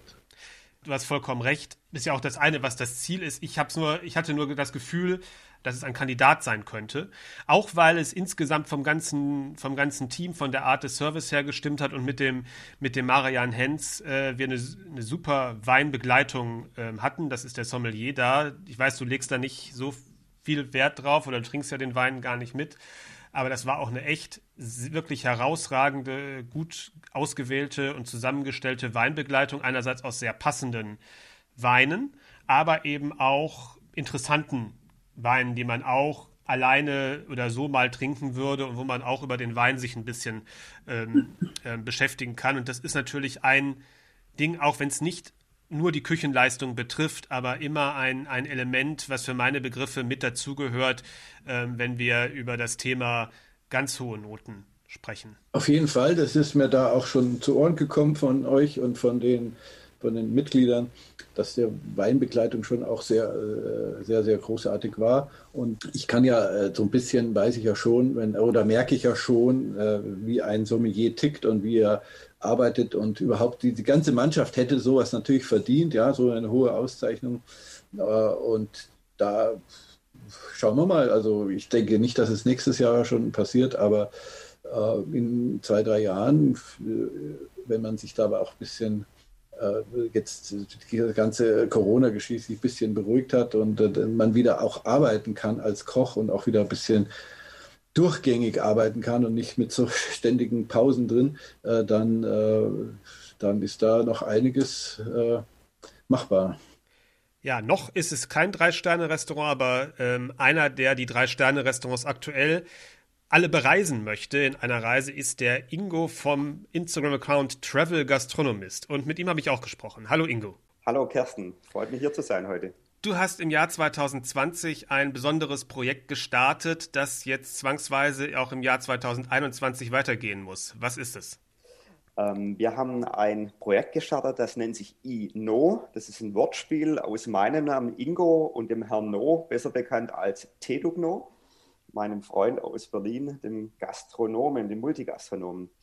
Und wir haben uns äh, im Sommer diesen Jahres überlegt, dass wir gemeinsam eine Tour durch alle drei Sterne-Restaurants Deutschlands machen wollen. Das Ganze hatte seinen Ursprung bei Marco Müller im Rutz. Äh, wir hatten an einem schönen Augustabend äh, die Möglichkeit, gemeinsam bei Marco zu essen. Der Abend war irgendwie lustig, weil wir also unterschiedliche Typen sind. Duck bezeichnet sich ja selbst gerne als Urban Street Chef. Mich bezeichnet er immer so als Food Nerd, so derjenige, der so in der Gourmet-Szene unterwegs ist. Aber wir hatten extrem viel Spaß miteinander an dem Abend und haben dann relativ spontan entschieden, das Ganze ähm, auszuweiten und fortzusetzen über ganz Deutschland. Dabei habt ihr natürlich nicht gerechnet, dass es im Winter wieder zu einem Lockdown kommen könnte oder zu einem Shutdown kommen könnte. Nein, das haben wir nicht. Es gab mal klar Vorahnungen und wir haben deshalb auch die Tour schon auf zwölf Monate geplant. Also, äh, da bestehen ja Motto, noch Chancen, dass das klappen könnte. Richtig, genau. Also Motto ist auch 33 Michelin-Sterne in zwölf Monaten. Das war schon bewusst so aufgesetzt. Wir hatten ja klar die Hoffnung, vor Weihnachten durch zu sein insgesamt. Aber jetzt aufgrund des neuen Lockdowns hat sich das leider zerschlagen. Du, äh, oder vielleicht einmal der, der Transparenz halber, äh, du, du spielst das alles auf deiner Instagram-Plattform aus und wo noch alles? Was, was ist sozusagen die Umgebung dafür, dass man das, du das machen kannst? Ähm, also wir spielen es auf den beiden Instagram-Plattformen aus, Duck auf seiner, ich auf meiner. Ähm, ich habe noch so ein bisschen einen Facebook-Account, wo das dann quasi mit reingestreut wird, aber das ist ausschließlich die Plattform, wo wir kommunizieren. Und die Köche, die wir besuchen, da freuen wir uns ja klar auch immer drüber, wenn die jeweils auf ihrer Instagram-Plattform dann unsere Stories oder auch Posts teilen. Aber Fokus ist Instagram. Und das ist alles selbstfinanziert oder gibt es einen Sponsor? Vielleicht das der Transparenz halber noch dazu gesagt. Alles selbstfinanziert, genau. Ja, das ist ja, das genau. ist ja wichtig in dem Zusammenhang zu erwähnen, im Bereich Influencer, was, ist, was du ja am Ende des Tages äh, bist, ähm, ähm, dazu zu sagen, wer dafür das, wer das alles möglich macht. Ne? Ja. Wir hatten da klar am Anfang uns auch Gedanken gemacht, wie wollen wir das Ganze organisieren, finanzieren, haben uns aber dann bewusst dafür entschlossen, das selbst zu tun und ähm, plane das auch alles selbst. Also ich bin so auch der planende Part des Ganzen, äh, kontaktiere die Köche, die Restaurants, die Hotels etc. Und das machen wir alles in Eigenregie. Neben dem kulinarischen Erlebnis, was ihr da zusammen habt, äh, was ist das Ziel dieser Reise? Wir wollen gemeinsam entdecken, was so den Charme und den Zauber der besten Restaurants Deutschlands und auch somit der besten Restaurants der Welt ausmacht. Und unser Besuch und unser Roadtrip dient eben dazu, dass wir das alles mal live erleben können. Und es ist schon eine, eine, tolle Sache, wenn man innerhalb kurzer Zeit, also die ersten sechs Restaurants haben ja so in circa acht bis zehn Wochen besucht, das alles kompakt erleben kann und dann auch jeweils sieht, was das Besondere des jeweiligen Restaurants ist. Und wir gehen da ganzheitlich drin. Also wir schauen nicht nur übers Essen, wir diskutieren nicht nur übers Essen, sondern na klar auch ähm, über die Getränkebegleitungen. Wir wählen bewusst jeweils eine Wein- und eine antialkoholische Begleitung. Und wir erleben auch ganz intensiv, wie der Service im jeweiligen Restaurant ist, was da das Besondere ist. Aber na klar, auch das Ambiente ist uns wichtig, um das zu erleben. Also bei uns steht das Gesamterlebnis im Fokus. Du dokumentierst das dann alles relativ aufwendig in kleinen Filmchen und natürlich in Fotos, wie es für Instagram halt sinnvoll ist. Die deutschen Dreisterner oder überhaupt die deutsche Spitzenküche klagt ja manchmal über internationale Nichtwahrnehmung oder fehlende Reputation im Ausland. Obwohl, wenn man im Ausland unterwegs ist und vergleicht, man eigentlich sagen kann, unsere Dreisterner müssen sich vor keinem in der ganzen Welt verstecken. Ist es auch ein bisschen das Ziel, an, daran etwas zu tun, ähm, von euch etwas für, die, für den Bekanntheitsgrad der deutschen Köche zu tun? Ganz klares Ja. Ich habe ja auch die, die Möglichkeit gehabt, schon in vielen Restaurants im Ausland zu essen, auch in Drei-Sterne-Restaurants in Asien zum Beispiel oder in anderen europäischen Ländern. Und es ist tatsächlich so, wie du gerade aufführst, dass die Wahrnehmung international der deutschen drei und auch zwei, auch Ein-Sterne-Restaurants nicht so hoch ist. Und Ziel unserer Tour ist auch, diese deutschen drei Sterne, also mal die Spitze bekannter zu machen. Was wir auch explizit wollen, wir wollen auch eine gewisse Schwellenangst nehmen. Wir treten ja bewusst so auf, wie wir sind. Ich eben als Travel-Gastronomist Ingo, wie ich immer auftrete in Restaurants, eher so mit Sakko, T-Shirt, Hemd, eher ein bisschen was äh, schicker auftretend. Duck tritt bewusst so auf, wie Duck immer auftritt, mit seiner Kappe, mit dem Hoodie. Äh, wir haben ja klar auch äh, zuvor Gespräche, Diskussionen geführt, auch mit den Köchen gesprochen. Da war ganz klares Statement, nee, bitte kommt ihr beide so, wie ihr seid. Das ist uns auch als Köche wichtig. Wir wollen auch zeigen, dass eigentlich jeder ein solches Restaurant besuchen kann. Es war ein ganz tolles, ein besonderes Restaurant, aber ein Restaurant und nichts anderes. Jetzt hast du gesagt, ihr habt im Rutz angefangen. wir haben in der vorherigen Folge des ersten Teils dieses Jahresrückblicks auch uns über meinen Besuch im Rutz oder Hannes und ich über unseren Besuch im Rutz unterhalten. Der war Anfang Juni und ich muss sagen, wir waren wirklich schwer begeistert davon und haben es, ich habe es eigentlich als ein absolutes Highlight auch des Jahres gesehen, obwohl wir ja auch sehr viel im Ausland unterwegs waren und da wirklich einige Top-Restaurants gegessen, besucht haben. Und ich würde sagen, die, ich war das letzte Mal vor zwei Jahren davor im Rutz und es ist so viel feiner und präziser geworden, obwohl eigentlich alle Stärken, die die Küche vorher schon hatte, auch weiterhin klar erkennbar waren. Also es ist keine große ähm, revolutionäre Veränderung, sondern es ist einfach das gleiche Konzept weiterverfolgt und jetzt auf den Punkt gebracht worden. Also ich frage dich mal, du würdest auch sagen, drei Sterne fürs Rutz absolut verdient. Absolut, ja. Also das Rutz hat auch mit dazu beigetragen, Marco und sein ganzes Team, dass wir die Tour überhaupt machen. Das war so gar nicht geplant. Da möchte ich mal eine kleine Anekdote hochbringen. Also ich hatte an diesem Wochenende Anfang August einen Besuch in Berlin geplant, auch bei Duck.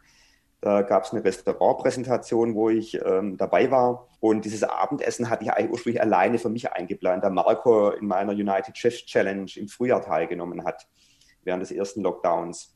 Und dann saßen wir beim Mittagessen bei einem chinesischen Restaurant in Berlin und Duck wusste davon, dass ich abends bei Marco bin und sagte, Mensch, er würde so gerne mitkommen. Habe ich den Marco angerufen und das war dann ermöglicht, aus dem Einer einen Zweiertisch zu machen.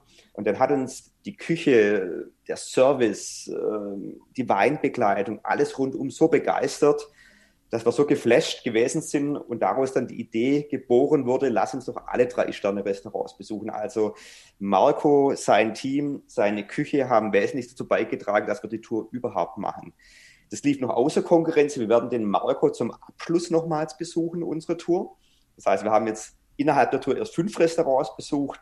Der Marco war äh, das Initial des Ganzen. Wir werden ihn nochmals zum Schluss dann besuchen, dann innerhalb der Konkurrenz quasi. Dann habt ihr schon ein bisschen die Klassiker im Saarland und äh, Rheinland-Pfalz abgegrast, also sprich Christian Bau, Klaus Erfurt und das Sonora mit Clemens Rambichler. Du bist natürlich jetzt befangen. Ich kann dich schlecht fragen, was dein Favorit war. Aber kann man das überhaupt sagen aus deiner Sicht? Oder hat jeder irgendwo sein Argument, seinen Punkt, wo man sagen kann, dafür ist das Restaurant unverwechselbar und deswegen auch ein Highlight? Da stimme ich absolut zu. Ähm, selbstverständlich diskutiert Duck und ich äh, jeweils über die Besuche. Aber ähm, mit jedem neuen Besuch relativiert sich na klar dann auch äh, eine Erfahrung, die wir gemacht haben. Grundsätzlich ist es so, dass jedes Restaurant absolut seine Berechtigung hat, drei Sterne zu tragen, weil jedes Restaurant, wie du bereits erwähnt hast, so was Besonderes hat. Die einen fokussieren sich auf die Klassik, die anderen gehen eher so in die Avantgarde japanisch, die nächsten kochen, sagen wir, eher stark regional, saisonal betont. Und ich denke, für die Gäste ist es na klar entscheidend bei der Wahl des Restaurants, dass man so die eigenen Vorlieben kennt, was mag ich selbst am liebsten oder lasse ich mich mal komplett überraschen. Stichwort überraschen. Es ist na klar ähm, in einem Restaurant wie beim Marco schon so, dass man bei jedem Gang überrascht wird. Da gibt es Gerichte, die hatte ich noch nie in meinem Leben. Wenn man jetzt in ein klassisches Restaurant geht, ist es na klar eher so, dass es klar ist, da gibt es was mit Foie Gras, da gibt es was mit der Langustine, mit einem Hummer. Dann, na klar, derzeit häufig präsent Wagyu zum Hauptgang oder die Taube. Aber ich glaube, es kommt immer darauf an, äh, was die eigene Erwartungshaltung ist. Und alle Restaurants, wo wir bisher gewesen sind, die haben es durchaus sehr stark begeistert. Und ähm, die Frage, die habe ich schon geahnt, was sind unsere Favoriten? Ähm, wir werden keine Favoritenliste machen. Wir werden, wenn wir ganz durch sind, aber erst ganz am Schluss hervorheben, was uns in dem jeweiligen Restaurant am besten gefallen hat. Also was sind so die absoluten markanten Highlights, was ist die Auszeichnung des jeweiligen Restaurants. Das wäre jetzt ja auch für dein Projekt nicht das Wahre, wenn man da eine Liste machen würde, eine Rangfolge machen würde. Aber ich finde, das ist auch ein guter Ratschlag für jeden Gast, ähm, wie man sich emotional einem Restaurantbesuch nähern kann. Nicht direkt zwei Sachen miteinander zu vergleichen, die aufgrund einer unterschiedlichen Stilrichtung gar nicht zu vergleichen sind. Also ich meine, das ist, kann man, das ist ja das beste Beispiel. Du kannst das Sonora schlecht mit dem Rutz vergleichen im Sinne, ähm, von dem, was da kulinarisch ist, weil es einfach komplett andere Genres sind. Und ähm, man kann höchstens vielleicht das Gastgefühl miteinander vergleichen. Wo fühle ich mich insgesamt wohler vom Service, von der, vom ganzen Menüablauf, von solchen Sachen? Ja, wo, wo bin ich eigentlich, wo, wo, ist es mir gemütlicher, wo fühle ich mich angenehmer? Das kann man sicherlich miteinander vergleichen.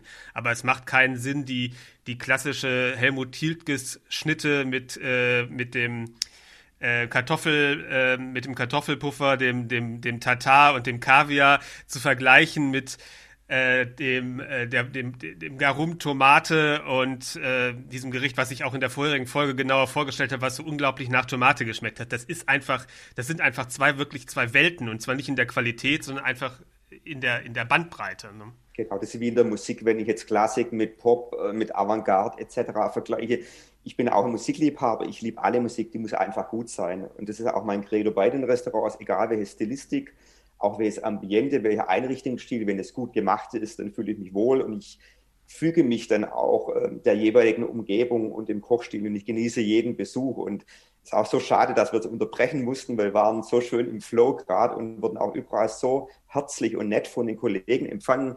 Die haben sich trotz der aktuellen Situation viel Zeit für uns genommen. Wir haben dann klar auch mit den Köchen, mit dem Personal, mit dem Team der Küche jeweils Gespräche geführt. Und das war wirklich eine ganz, ganz tolle Erfahrung bisher. Und wir freuen uns dann, das Ganze fortsetzen zu können im neuen Jahr. Instagram ist ja ein sehr flüchtiges Medium. Hast du dir irgendwas überlegt, wie du das dokumentierst, dass es zumindest länger sichtbar ist, diese Reise? Also wir speziell jetzt ich über meinen Account würdige das Ganze, indem ich gerade ähm, ganz wohl dosiert poste. Ich bin ja oft so bei zwei, drei Posts am Tag. Ich gehe gerade eher auf einen Post am Tag zurück, um äh, sagen wir, jedes Gericht entsprechend zu würdigen. Und wir haben auch alles, ähm, ich jetzt auf meinem Account über die Story Highlights konserviert. Da kann man jetzt quasi die, die ersten Touren sich angucken, die wir gemacht haben. Und das wird auch dort verbleiben. Und ich habe auch teilweise Zusammenschnitte gemacht über Instagram TV oder was auch gerade sehr gern gesehen wird, diese neuen Real-Videos, die dann in kompakter Form in 30 Sekunden auch mal einen Besuch dann im Zeitraffer ablaufen lassen. Ingo, dann danke ich dir äh, dafür. Was wäre jetzt das nächste, wenn wir bald wieder essen gehen dürfen? Auswärts? Also wir haben jetzt speziell geplant ähm, in unserem Inno-Roadtrip, ähm, dass wir im, im März den Kevin Fehling besuchen. Da hoffe ich, dass der Termin klappt. Das ist Anfang März. Ähm, wir würden na klar, wenn möglich, ähm, auch noch ähm, einen Besuch dann mit einplanen, der jetzt leider ausfiel im Schwarzwald. Ähm, das Restaurant Barreis war schon fix eingeplant für Anfang November. Ähm, ebenso, na klar, die Schwarzwaldstube. Das ist Ehrensache, dass die Schwarzwaldstube mit Teil unserer Tour ist, wenn auch derzeit die Bewertung ausgesetzt ist. Das wären so die drei Restaurants, wo wir uns jetzt drauf freuen, wenn das bald klappen würde. Vielen Dank, lieber Ingo. Wir werden die Reise auf jeden Fall weiter verfolgen bei Instagram. Und gehen wir gleich weiter zu meinem nächsten Gesprächspartner und der sitzt im Ausland in Österreich und das ist André Ziss. Hallo André. Grüß dich, hallo, schön bei dir zu sein heute, virtuell. Ja, ich freue mich auch. Und du hast mir gesagt, dass du über ein Restaurant in Südtirol sprechen möchtest. Welches das ist, ist richtig. es denn? Ähm, wir reden hier ähm, von dem St. Hubertus von Norbert Niederkofler, dem äh, ja, einzigen Südtiroler, der ähm, in Südtirol zurzeit die drei Michelin-Sterne hält. Äh, und wie es der Zufall will, auch äh, geografisch äh, relativ in meiner Nähe hier gelegen ist, was mich natürlich auch nochmal sehr gefreut hat, aus ganz egoistischen Motiven, wenn wir so möchten. Ne? Ich kenne den nur dem Namen nach. Und weil ich jetzt ein bisschen was über sein neues Kochbuch ähm, gesehen habe, das ja auch ja, mit einem Preis ja. ausgezeichnet worden ist. Was macht seine Küche aus für dich? Ja, ähm, was ich äh, sehr bewundernswert finde ähm, in, in diesem spezifischen Fall ist wirklich, wenn, wenn man sich das Ambiente anguckt und sagt, ähm, wir haben hier ein äh, sehr luxuriöses Fünf-Sterne-Hotel in äh, einer Gegend, die auch eine gewisse Klientel, sage ich mal, anzieht, ähm, die vielleicht den einen oder anderen Stereotyp im Zweifel auch erfüllt. Ähm, und man sagt, ähm, eigentlich, man, man, muss den Leuten eigentlich nur geben, was sie wollen, unter Anführungszeichen. Ähm, und, und es ist, sage ich mal, safe. Ja? Man macht einen guten Umsatz. Äh, der Kunde ist, ist zufrieden, weil er äh, Trüffel, Hummer, Gänseleber und Co. hat. Ähm, und als Koch muss ich mir im Zweifel eigentlich auch nicht das Hirn zermartern. Und ähm, wenn ich eigentlich in dieser Position bin ähm, und dann zu sagen, irgendwann, ja, äh, läuft eigentlich alles super, aber das bin ich ich. Und, und ich äh, möchte, ich möchte irgendwo mich wieder spüren und, und eigentlich auch ähm, die Region vermitteln und, und werfe eigentlich dann alles über den Haufen, ähm, dann, dann zollt mir das viel Respekt ab. Ne? Und natürlich auch dem, dem Eigentümer des Hotels, der das mitträgt, aber dann von heute auf morgen zu sagen, so Freunde, ähm, eben kein Störkaviar mehr und keine Gänseleber mehr und, und dafür gibt es jetzt Rheinanke äh, und äh, äh, hier ein Fenchelsud und überhaupt auch kein Olivenöl mehr, sondern äh, nur noch unsere Traubenkernöle, die wir versetzen. Ähm, ja, da muss ich einfach sagen, der, der Weg, den, den Norbert Niederkofler genommen hat, äh, ist für mich bemerkenswert. Ähm, da hat sich jemand richtig freigespielt und, und auch im, als der dritte Stern kam, hast dann irgendwo gemerkt, auch äh, es ist vielleicht so eine Last abgefallen, weil die Bestätigung da war. Ne? Und, und äh, ja, toll, dass jemand so einen Weg geht und natürlich dann auch vorlebt, ähm, dass man auch anders Erfolg haben kann in dieser Branche. Ne? Und, und das ist auch nicht immer elitär zugehen muss. Auch was, was natürlich dann die Zutaten angeht. Ne? Das Buch hat, trägt den Titel Cook the Mountain und es steht auch über der Speisekarte drüber. Ähm, Richtig, wenn man, ja. Du hast es gerade da, genau. Ich, ich ähm, habe jetzt mal zufälligerweise die, zufällig, die Sachen, äh, ja. ähm, genau. Ähm, äh, ja, steht auch über der Speisekarte drüber. Wie schmeckt der Berg? Ja. Ja, wie schmeckt der Berg? Das ist, äh, das geht sogar noch ein bisschen tiefer, äh, weil Cook the Mountain ist ähm, sozusagen der Name der Philosophie, die Norbert Niederkofler ausgerufen hat, ähm, wo er natürlich auch äh, versucht, international äh, Leute ähm, an Bord zu bringen, ob das jetzt ein Virgilio Martinez ist äh, und wie sie alle heißen, ähm, die alle irgendwo auch ihre Berge haben ne? ähm, und äh, sagen, okay, was gibt es in diesem Lebensraum und was können wir daraus machen.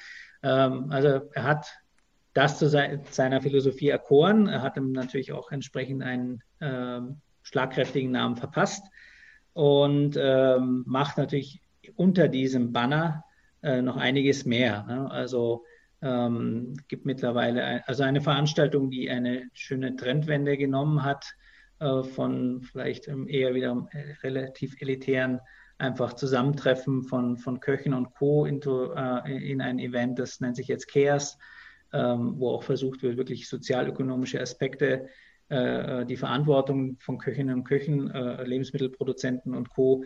Äh, und Nachhaltigkeitsaspekte und so weiter äh, in den Fokus zu stellen, ähm, was einfach natürlich unter diesem äh, Übertitel läuft. Ähm, er hat ein zweites Lokal hier in einem Skigebiet aufgesperrt, was äußerst bemerkenswert ist ähm, allein schon den Spagat zu schaffen ähm, zwischen, sage ich mal, Massenverpflegung und, und Essen mit Anspruch am Skiberg, äh, ist wunderschön gelegen äh, in einem äh, Gebäude, äh, das mal ja eine Liftstation war und jetzt ein Fotomuseum ist ähm, und äh, äh, auch dort versucht er den Leuten aus, aus nah und fern ähm, diese Philosophie jetzt äh, häppchenweise näher zu bringen und zu sagen, okay, wir brechen das runter, wir machen es dort natürlich auch leistbarer, haben aber natürlich den Anspruch, es soll also ja nicht nur Fassade sein. Und ähm, ja, das Ganze, das, das geht schon ziemlich in die Tiefe und, und das beeindruckt mich dann. Und das überzeugt auch, muss ich sagen. Ja, es ist ja nicht nur, es ist nicht nur ähm, Philosophie, sondern es hat schon dann auch Substanz, wo ich sage,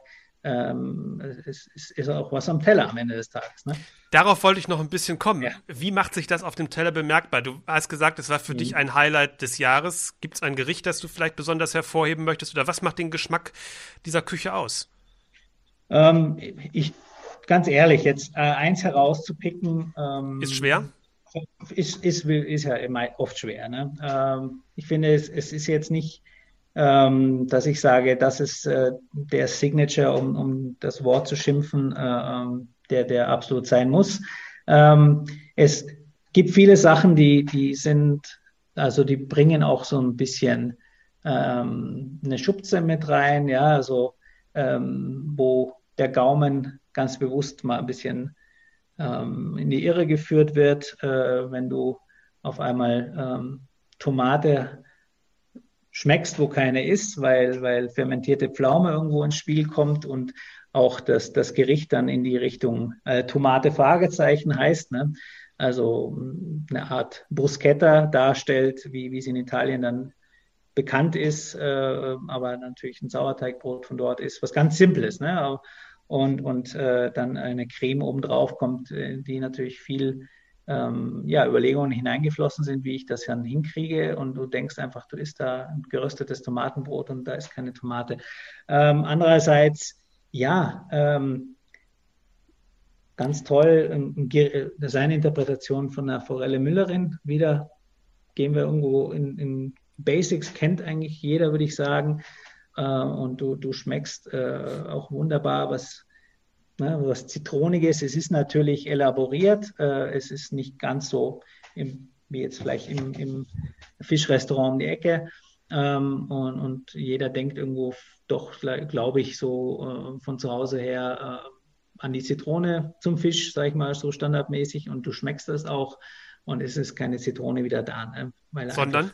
die Säure anders herkriegt. Ja, ich würde sagen, ähm, wir wollen nicht alles verraten. Äh, so. ich, kann ja, ich, kann ja, wirklich das Kochbuch sehr empfehlen, wo ja, ja. letzten Endes das ja auch äh, ähm, alles im Detail erklärt wird, beziehungsweise es ist ja ein Zweiteiler. Du hast einmal mehr ein Buch wirklich mit, mit Stories, mit, mit tollen, wahnsinnig tollen Bildern und dann eigentlich recht schnörkellos dazu das Rezeptebuch ähm, das dann auch dreckig werden kann. Ne? Genau, ne, wo du auch wirklich deine eigenen, nochmal deine eigenen Gedanken und Notizen hinschreiben kannst. Das ist, finde ich, sehr elegant gelöst in dem Sinne. Und das Teil ist auch nicht so mörderschwer. Ähm, das kannst du auch wirklich dann noch äh, gut in deiner, in deiner Heimküche liegen haben. Äh, Im Gegensatz natürlich, die, das große Buch ist, ist ein anderes Kaliber. Ähm, ja, ich würde also sagen, ähm, er schafft es, er schafft es, äh, viel mit Reminiszenzen zu spielen. Ähm, das heißt, du kommst jetzt nicht in eine komplett exotische Welt.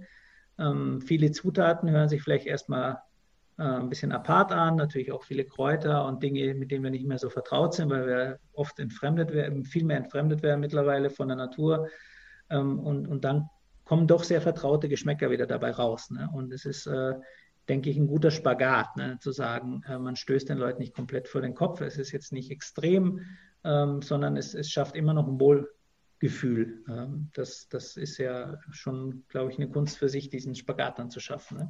Als ich Bilder gesehen habe, habe ich fast so eine nordische Optik ähm, gehabt und oder, ja, habe ich mich an so eine nordische Optik erinnert gefühlt, als ich Bilder gesehen habe.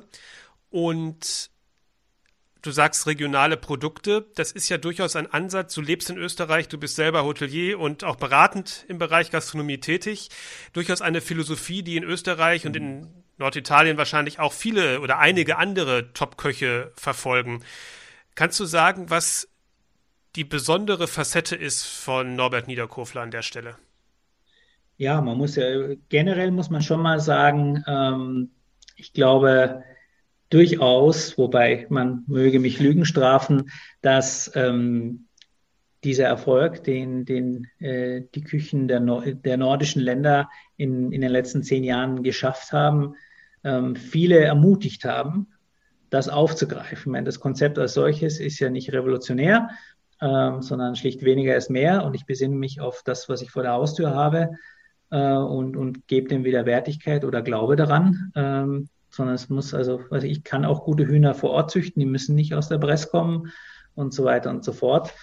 Ähm, ja, was, was Norbert äh, macht, äh, natürlich äh, dadurch, dass er doch in Italien sitzt, ja, und man irgendwo ein bisschen, äh, oder glaube ich, doch einige äh, gewisse Vorstellungen haben, was italienische Küche ist, glaube ich, ist das schon mal eine Riesenchance, ähm, zu zeigen, dass eben die Tiroler Berge ähm, ja, nicht Italien, Italien sind, aber Südtirol ja doch der, sehr divers ist. Ähm, es wird Wein angebaut und andererseits hast du wahnsinnig hohe Berge. Ähm, also es, es, hat eine tolle Bandbreite und ähm, Norbert bringt das einfach, äh, sag ich mal, er legt, er legt die Landkarte um auf, auf seine Teller. Ich gebe dir recht. Ähm, die Optik erinnert vielleicht äh, an, an gewisse Stilistiken, aber ich glaube, das ist einfach dann ein gewisser Zeitgeist, ne? ähm, dass heute jeder auch natürlich dann sein eigenes Porzellan hat und, und irgendwo äh, die, die Frau oder der Mann des Vertrauens, der dann auch noch äh, irgendwie äh, Besteck schnitzt, wenn es sein soll. Ähm, das macht das Essen ja nicht als solches nicht aus äh, und, und die Anrichteweise, ja, ne, die äh, Köche äh, tingeln ja auch von, von äh, Station zu Station, nehmen Dinge mit und ich kann mir natürlich vorstellen, ähm, dass ja, und die transportiert wir, natürlich ja, auch diese Art so und Weise. Es, ne? das, also transportiert natürlich, Grad, ja, diese Art und Weise mit, ne? transportiert ne? natürlich auch die Fokussierung, ähm, für die die Küche offensichtlich steht, wie du es gerade beschrieben hast. Also das, mhm, wenn, wenn, wenig auf dem Teller ist und es sieht fokussiert aus, dann bin ich ja auch konzentriert auf das, was da ist und nehme das dann auch entsprechend klarer wahr als Gast wahrscheinlich. Absolut. Es ist, es ist absolut ästhetisch, ja ähm, reduziert, genau, ne? also es ist äh, schnörkellos, ähm, man, man hält sich nicht mehr großartig auf jetzt mit, ähm, weiß nicht, Türmchen bauen und, und schon gar nicht mit irgendwelchen Dekos, äh, äh, wie es irgendwann mal vielleicht Usus war. Ähm, es wird doch am Gast auch gerne gearbeitet, also der Service wird toll eingebunden, ähm, was auch äh, dem, dem jungen Team da die Chance gibt, äh, genauso zu brillieren. Ähm, das, denke ich, wird viel zu selten äh, erwähnt. Ne? Wir reden alle über die Köche ähm, und das hat auch jetzt gar nichts damit zu tun, dass ich selber äh, eigentlich von der anderen Seite komme und, und als Sommelier dann äh, eigentlich äh, beim Gast äh, stehe. Ähm, das soll jetzt keine, keine persönliche Affinität sein, aber ähm, es ist ja immer ein Zusammenspiel und äh, das Team dort vollendet das einfach auch gut. Ja, also äh, Küche und Service leben da in Harmonie und ähm, bringen das auch dem Gast ganz toll rüber. Also es ist eine schöne Interaktion und man nimmt den Gast mit äh, ähm, und, und äh, ist, man merkt auch, da, du hast da viele lebendige Gespräche im Lokal äh, und eine sehr herzliche Atmosphäre. Ne? Und, und ähm, man nimmt die Leute wirklich mit, äh, die auch noch nicht so vertraut sind damit, was passiert dort, was erwartet mich dort ähm, und, und holt sie sprichwörtlich ab. Ja. Und kommen wir wieder zurück. Hannes, das Jahr 2021 steht an. Ähm, es ist ja wirklich jetzt schwierig zu sagen, wie kann man weiter vorgehen mit dem Gourmet-Club, mit den Reisen. Das Planen ist schwierig. Wie gehst du jetzt das ganze Thema an? Ja, das sehe ich sowieso als eines der größten Probleme für Gastronomie und Tourismusbranche, dass man nicht planen kann. Diese Planlosigkeit ist mir auch völlig fremd, weil ich bin ein Mensch, der sehr, sehr gerne plant und deswegen auch vielleicht den Gourmet-Club bisher äh, so gut machen konnte, weil ich eben einfach mich auch gern ein Jahr vorher hinsetze und sage, ich plane jetzt die nächste Reise und versuche für die Clubmitglieder etwas Schönes zusammenzustellen. Geht leider nicht momentan. Trotzdem mache ich es, weil ich ein unverbesserlicher Optimist bin oder weil ich einfach sage, ich muss ja irgendwas tun und wir müssen ja auch irgendwie unsere Arbeit machen. Und ähm, deswegen plane ich trotzdem schon, auch wenn ich jetzt nicht sicher sein kann, ob wir im März schon wieder Gastronomie haben, die arbeiten darf und die öffnen dürfen, unter anderem habe ich also jetzt einfach mal mit äh, im Bayersbronn äh, geplant, die Schwarzwaldstube und das Barreis zu besuchen mit dem Gourmet-Club und habe auch mit den Verantwortlichen vor Ort, also mit den Betreibern, mit äh, den Köchen und so weiter, mit den Häusern gesprochen. Sie haben uns eingeplant für den Zeitraum, äh, aber natürlich kann man momentan nichts fix machen. Äh, aber zumindest wenn es wieder geht, haben wir dort dann Anfang März äh, schon mal eine schöne Reise zu mit den klassischsten und besten Restaurants in, in Deutschland. Äh, wir werden das vielleicht noch ein bisschen ergänzen, wenn es möglich ist. Momentan konnte ich das noch nicht fix machen mit Dollenberg oder Sackmann oder was auch immer oder auch die Köhlerstube. Also es wird eine schöne kleine äh, Deutschlandreise, äh, ein schöner kleiner Direktvergleich zwischen doch sehr klassischen Restaurants vielleicht äh, sein, Wobei sich das, die Schwarzwaldstube ja mit dem Wechsel zu Michels äh, vielleicht auch ein bisschen jetzt schon modernisiert, äh, moderner gibt vielleicht als das Barreis. Aber das wollen wir halt selber auch feststellen. Und ich hoffe, dass wir das im März machen können. Ansonsten würde ich natürlich gerne die Reisen. Stopp, stopp, stopp, lass mal einmal kurz machen. Da war jetzt ja. ein Ende. Der Schwarzwald, das Barreis, das war für Matthias Sohn im Internet bekannt, also bei Instagram bekannt als Muck, auch ein Highlight äh, des Jahres 2020. Hallo Matthias. Hi, grüß dich, Carsten. Was hast du gegessen? À la carte oder Menü? Das ist ja die große Frage im Barreis. Ja, es ist ähm, einfach zu beantworten. Wenn man ins Barreis geht, sollte man à la carte essen. Also wir haben. Warum? Ich bin, weil es spezieller ist. Ja, also ich sag mal, das Menü ist, das bekommt man ähnlich vielleicht in der Schwarzwaldstube vom, vom Aufbau her oder im Sonora, sage ich mal, ne, also bei den eher klassisch orientierten drei Sternen. Aber die à la carte Gerichte sind insofern spezieller, dass es halt, dass er stark mit Satellitentellern arbeitet. Dass du versuchst eigentlich bei jedem Gang die Produkte auf unterschiedlichen Tellern ja unterschiedlich in Szene zu setzen. Und das ist schon ja gewiss unique. Das gibt's natürlich im Moissonnier auch in, in Köln, ähm, aber dort, ich sag mal, ne, hat es irgendwie auch einen speziellen Charme, ja, weil es eben eine super klassische Fine Dining ja, Ort ist, ja, so mit, mit Schwarzwald Barock und, und, und, einer gewissen Steifheit, ja, äh, so ein bisschen der Charme der 90er Jahre in dem, in dem Raum herrscht, aber dann in der, in der à la carte Küche so eine gewisse Modernität in diese klassische französische Ausrichtung kommt. Und deswegen würde ich jedem empfehlen, im Barreis immer à la carte zu essen. Und was noch dazu kommt, am Abend davor äh, waren wir im äh, Oxalis. Da gehen wir gleich nochmal äh, drauf. Lass uns erstmal okay. beim, lass uns erstmal beim, beim Barreis gerne, bleiben. Gerne. Hast du, hattest du dir schon vorher überlegt, welche, welche Gänge du nimmst, welche Sachen aus der à la carte Karte du wählst? Genau. Also das mache ich eigentlich immer vorher die Karten durchstöbern und wenn es die Weinkarte online gibt, auch die Weinkarte. Und dann gucke ich nochmal vor Ort irgendwie, ob sie irgendwelche Specials haben. Und äh, das war jetzt nicht der Fall. Und ich wusste schon genau, was ich, was ich will. Und das ist bei mir ganz einfach. Ich habe ne, ich hab so eine ganz einfache Heuristik, die ich auch jedem äh, empfehlen kann. Ähm, wenn du in einem Dreisterner bist und es gibt eine Suppe auf der Karte, bestell die Suppe.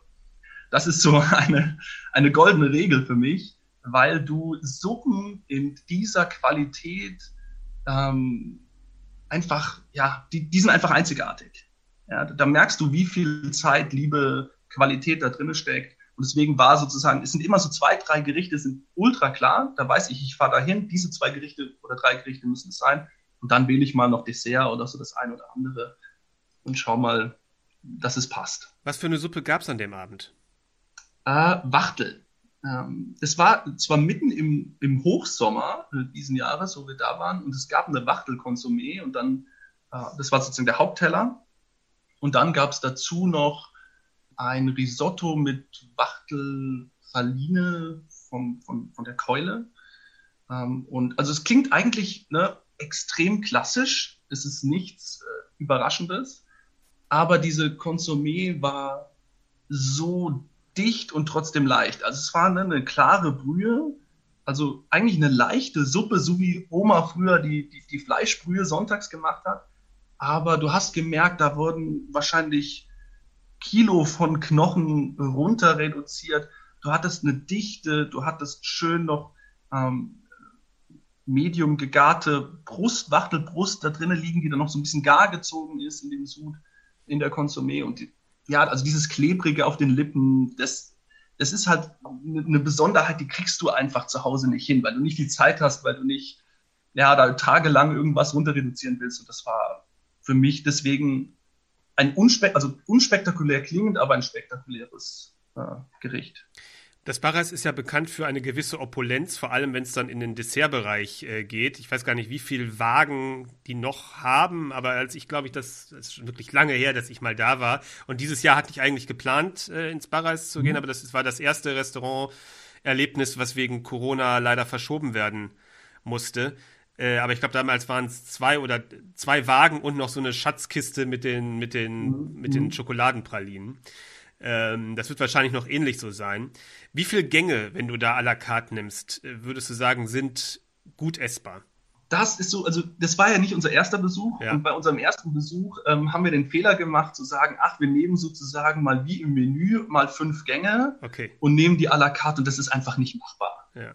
Also uns hat das, der Service zwar so ein bisschen vorgewarnt, ähm, passt auf, das wird viel, aber wir haben uns vollkommen übernommen. Und dieses Mal haben wir gesagt, okay, wir machen wirklich Vorspeise, Hauptspeise, Dessert plus einen Zwischengang.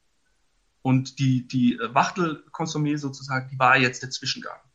Und mhm. davor hatte ich wirklich eine Vorspeise und dann die Hauptspeise und das Dessert. Also es ist, ein, äh, es ist nicht sozusagen, du bist auch nicht lang da, also ne, es ist nicht wie, wie jetzt bei, bei Bau oder so, wo man, wo man fünf Stunden sitzt und sich durch x Gänge äh, futtert, sondern ähm, du hast halt sozusagen viel gleichzeitig. Ja, und das, das haben wir auch so gemacht. Also wirklich drei Gänge plus Zwischengang. Das war alles. Und ist es eine Option, aufs Dessert zu verzichten? Weil man ja im auf, Grunde die ganzen Wagen äh, hat und dann zu sagen, ja. okay, ich nehme einen salzigen Gang, vielleicht mehr? Auf, auf gar keinen Fall. Ich meine, du weißt es ja, du kennst ja meine, meine Präferenzen. Ähm, also es gibt sehr, sehr gute Desserts bei allen drei Sternen. Ähm, aber ich glaube, Stefan Leitner heißt er, mhm. der Chefpatissier in Barreis, der spielt in, also nochmal, ich würde sagen, in einer anderen Galaxie, auf einem anderen Planeten. Also was der äh, macht in den Desserts ist, ist absolute Weltklasse. An, beim ersten Mal, als ich da war, hatten wir ja fünf Gänge und ich war danach so gesättigt, aber ich habe gesagt, ich brauche noch das Schokoladendessert. Also ich habe mich sozusagen nach fünf riesigen à la carte Gängen nochmal das Schokoladendessert bestellt vor den ganzen Wegen, die da noch kamen, ähm, weil es, es, ist, es ist unglaublich. Also wir hatten diesmal Brombeere, ähm, jetzt im Sommer gab es Brombeere sozusagen als, als Motto und dann auch auf unterschiedlichen Tellern unterschiedlich zubereitet. Und das Spannende ist, dass, ähm, dass die Desserts eigentlich sehr klassisch sind. Also da ist nichts Modernes, da ist kein kein Gemüse drin, ja, kein, keine große Salzigkeit, sondern es ist eigentlich, es sind klassische Dessertzutaten. Also da waren Brombeeren, Mandeln, Marzipan, äh, solche Geschichten, aber er schafft es halt irgendwie, die, alles aus der Brombeere herauszuheben, was eh schon drin ist. Also auf dem einen Teller war ähm, ein Sorbet von der Brombeere, war halt sehr säurebetont und dann mit Schokolade kombiniert, was natürlich extrem viel Spaß macht. Und auf dem Hauptteller war dann eher so dieses, diese Süße der Brombeere betont halt mit Marzipan, mit Portwein. Ähm, und das, ja, es ist, also du musst dort die à la carte Desserts bestellen. Das ist einfach wirklich, also für mich persönlich ist es das Beste, was du, was du in Deutschland auch auf drei Sterne Level bekommst. Aber es ist natürlich Personal Taste dabei. Eine andere mögen vielleicht so Hüms Desserts mehr, die vielleicht so ein bisschen spannender in Anführungsstrichen sind, ungewohntere Kombinationen haben.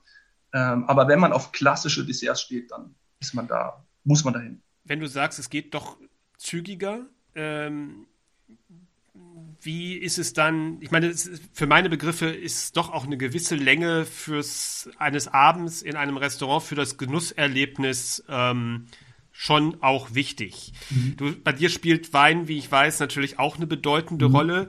Ähm, kann man dann das so ein bisschen, ich sag mal, strecken, dass man sich vielleicht doch ein bisschen zwischen den Gängen etwas mehr Zeit für den Wein nimmt? Denn die Weinkarte im Barreis ist ja auch nicht zu verachten.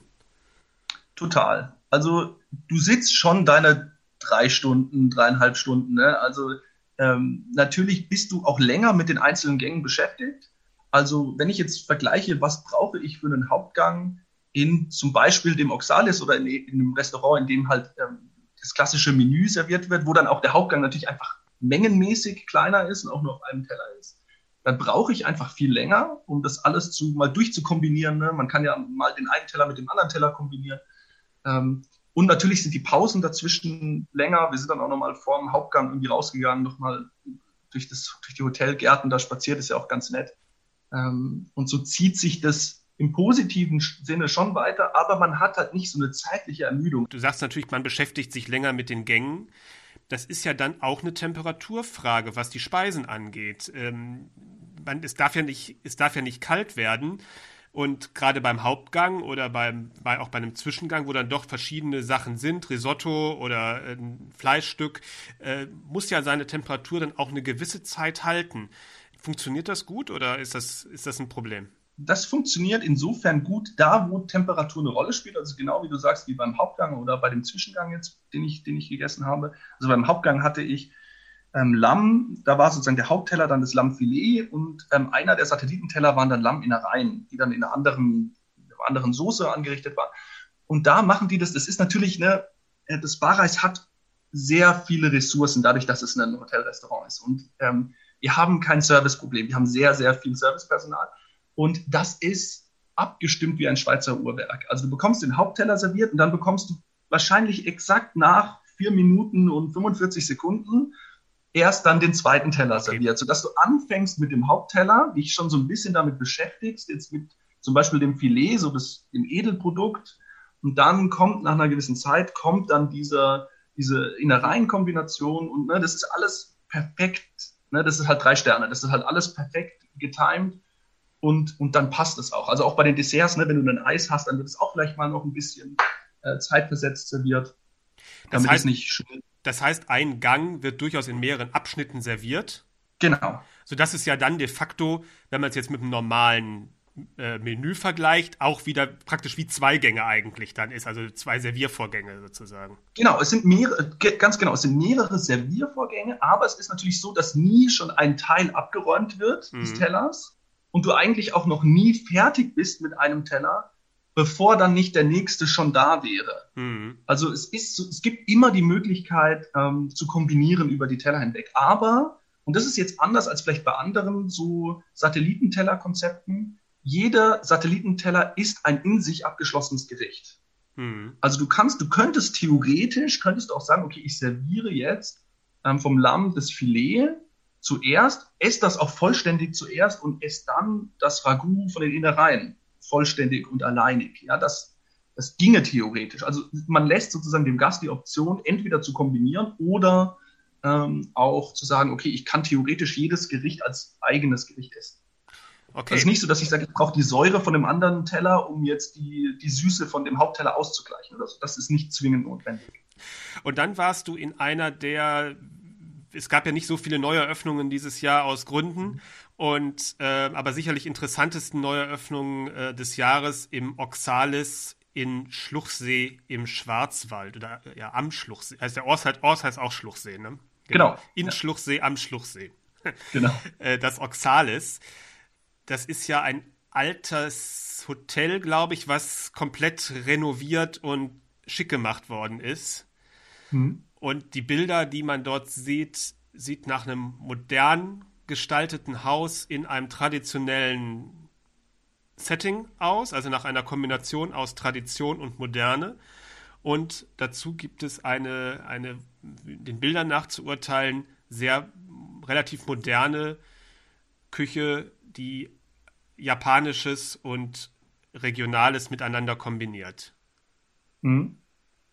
Ganz genau. Also man, man, es ist total interessant. Also jetzt, ich blende mal ganz kurz sozusagen die kulinarische Seite aus, ähm, wobei ich natürlich dahin reise wegen der Kulinarik, aber wir waren dann auch dort im Hotel und das, also man, die, die Jungs, die das aufgemacht haben und, und Mädels, die haben extrem viel Mut, weil der Schluchsee, das ist eine Region, da kommen die gesetzten Silver Surfer und Boomer aus, aus Freiburg äh, hoch, um ihr Wochenendausflug zu machen.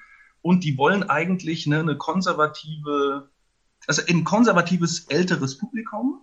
Die erwarten, wenn du von außen dieses Haus siehst, so ein klassisches Schwarzwaldhaus, erwarten die wahrscheinlich eher auch so eine, dass das klassische Schwarzwald-Ding auch sich innen wiederfindet. Und das ist ein totaler Bruch.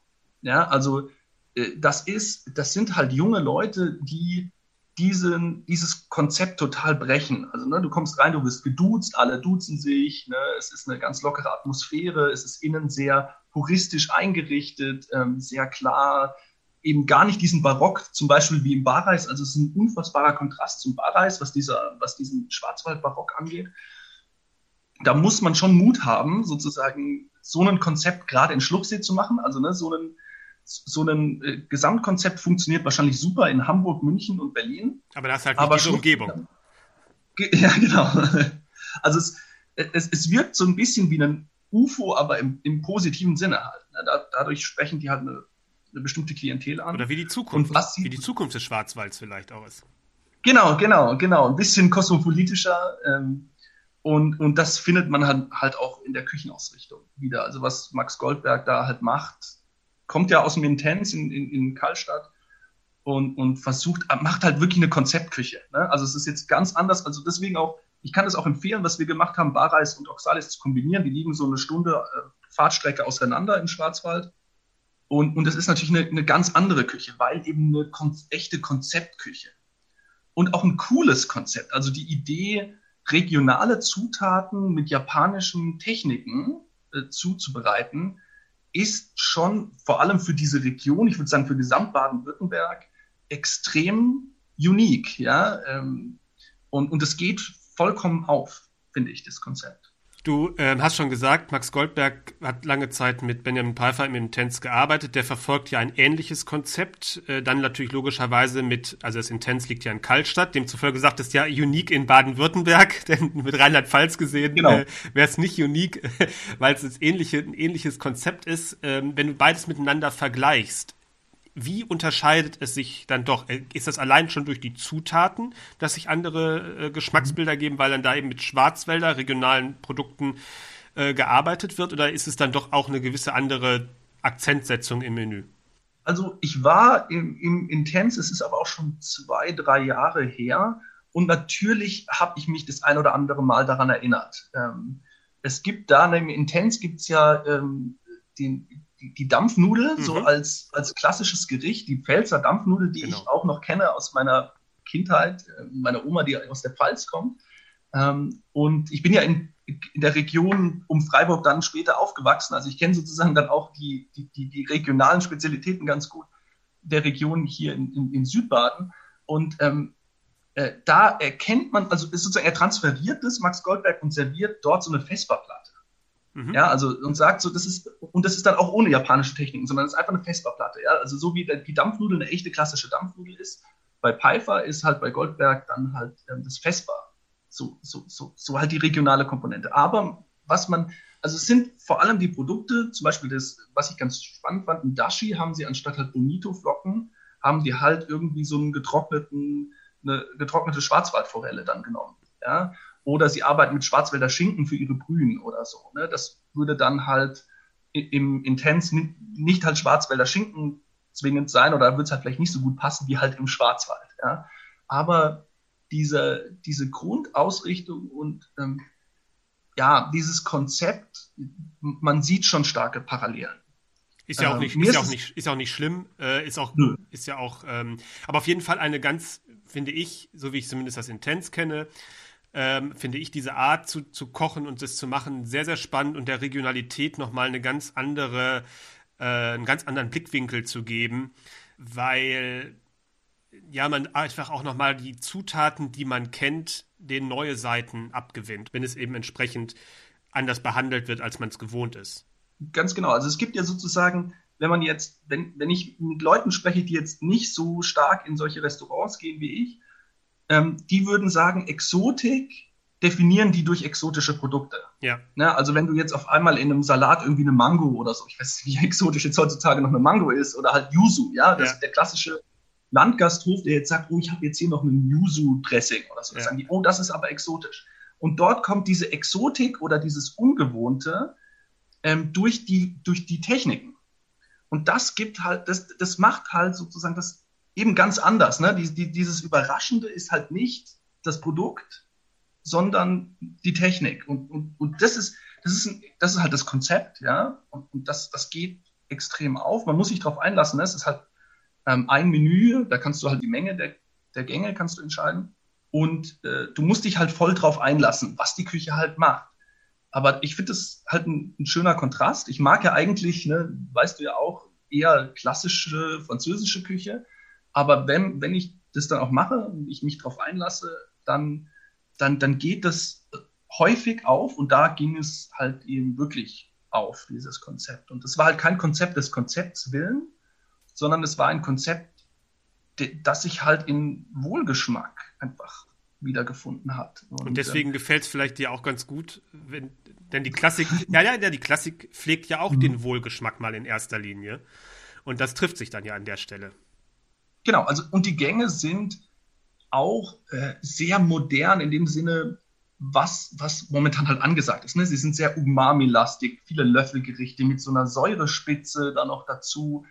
Regionalität spielt eine große Rolle. Also ne, die werden ganz sicher den, den Stern bekommen, weil der Michelin auch genau so eine Küche honoriert. Ja, ähm, das sind, wenn man jetzt vielleicht sozusagen einen, eine Liste macht, was müsste man machen, um heutzutage besternt zu werden, dann würde wahrscheinlich ganz oben ste- stehen, Regionalität ist gut, Umami-Gerichte ist gut, äh, ungezwungene Atmosphäre ist gut und ähm, ja, Produktqualität in den Fokus zu setzen. Das machen sie halt. Ne? Deswegen we- werden, werden diese Restaurants auch honoriert und das auch zu Recht. Ja. Ja, das Oxalis, du hast, du hast noch über, du überlegst offenbar noch Dollenberg, Barreis, vielleicht ist das Oxalis auch, was Matthias gerade vorgeschlagen hat, eine, eine äh, Überlegung. Kannst ja noch mal drüber nachdenken. Ja, klar, also es ist ja noch nichts in Stein gemeißelt, geht ja auch noch gar nicht. Ähm, Oxalis ist sicherlich auch eine sehr interessante äh, Adresse. Ich muss jetzt gucken, wie wir das auch dann von der Logistik her hinkriegen, dass wir da äh, an dem einen A Abend, der dann noch frei wäre, dann da hinfahren können. Ich, ich schaue mal. Also wie gesagt, es kommt jetzt hoffentlich bald mal auch ein Signal von der Politik, dass man wieder planen kann und dann äh, stehe ich in den Startlöchern. Hannes, wir wollen diese Folge ja auch ein bisschen nutzen, um auf die tollen Angebote, die wir haben mit dem Gourmet Club, auf unsere Gourmet Club Abende, wo man halt in gemeinsamer Runde zusammensitzt und äh, über Essen spricht und es gemeinschaftlich genießt und, und Auslandsreisen, wo es dank deiner Organisation möglich ist, ähm, in wenigen Tagen die Top-Restaurants einer kulinarischen Destination wie eben Kopenhagen, wie eben Stockholm zu besuchen. Das sind ja die Vorteile, die der Gourmet Club einfach bietet. Und wenn ich jetzt das alles gehört habe und sage, ja, dann möchte ich dabei sein, aber jetzt ist vielleicht noch Lockdown, der Januar, vielleicht noch der Februar, vielleicht sogar noch der März, man weiß es ja nicht. Dann habe ich ja von den zwölf Monaten, die ich dann bezahlt habe, erstmal nichts. Was hast du da äh, im Angebot? Genau, wir bieten jetzt gerade einen, so einen Corona-Clubbeitrag oder Clubmitgliedschaft an, die sozusagen äh, erst beginnt, wenn man auch wirklich das Programm dann äh, wahrnehmen kann. Das heißt, wenn wir im März anfangen, würde der sozusagen Mitgliedszeitrahmen nochmal zwölf Monate dauern, also von März 2021 bis März 2022. Wobei ich sagen muss, sofort ist natürlich alles freigeschalten. Auf der Webseite hat man dann schon die werbefreie Nutzung äh, und die ausländischen Ranglisten voll zur Verfügung. Also das ist ja ein, ein Service, der auch dann sogar über zwölf Monate schon genutzt werden kann, falls man jetzt schon beitritt. Das vielleicht als kleine Anregung. Kommen wir zum Abschluss noch zu deinem Jahresabschluss, wo ich nicht mehr mit dabei sein konnte, ähm, auf Stockholm zu sprechen. Über das, den Höhepunkt der Reise, das Franzen haben wir schon in der vorherigen Folge äh, ausführlich gesprochen, als wir den Direktvergleich, der ursprünglich ja geplant war, mit dem Geranium gezogen haben. Was war bei der Reise noch auf dem Programm? Also da hatten wir wieder das Ochsenkrog, was wir auch in der Reise vor eineinhalb Jahren hatten. Und diesmal das Aloe, was damals nicht geöffnet hatte. Äh, da hatten wir das Gastrologik dann in, als Alternative. Aber ich wollte natürlich schauen, dass ich auch mal noch mal was anderes wieder drin habe im Programm. Und das Aloe ist ein sehr, ja, auch pures Konzept in so einer Art äh, Bungalow-Schuppen, muss man fast sagen. Ähm, äh, relativ weit außerhalb von Stockholm. Ähm, mit aber einem doch auch sehr, sehr skandinavischen Menü und Konzept. Also auch äh, ein, ein Menü, was einen wieder begeistert, äh, weil die einfach auch immer ja nicht so am Gast vorbeikochen, wie ich es immer nenne, sondern schon schauen, schmeckt das, ist das äh, harmonisch. Ja? Und das äh, hat mir auch sehr gut gefallen, das Aloe. Ähm, aber wieder überraschend war eigentlich das Ochsenkrog, was mir auch beim letzten Mal gut gefallen hat, ähm, aufgrund sein, dieses äh, Magnus Eck, glaube ich, heißt er, mhm. dieses, dieses äh, tausend Sassers und dieses Allround-Genies, der, der alles macht, der da äh, zum Beispiel die, die Gerichte werden ja präsentiert mit so äh, diversen ähm, Holz gedrechselten ähm, ich erinnere mich, ja, als wir das letzte Mal da waren, da hat er eine selbst gebaut, aus Holz selbst gebaute Hummerpresse, äh, glaube ich, gehabt, Genau, ne? also äh, um die Karkassen, um die Karkassen auszupressen von, von damals war es, glaube ich, von Kaisergranat und daraus dann noch mit dem Saft ein zweites Gericht zu machen.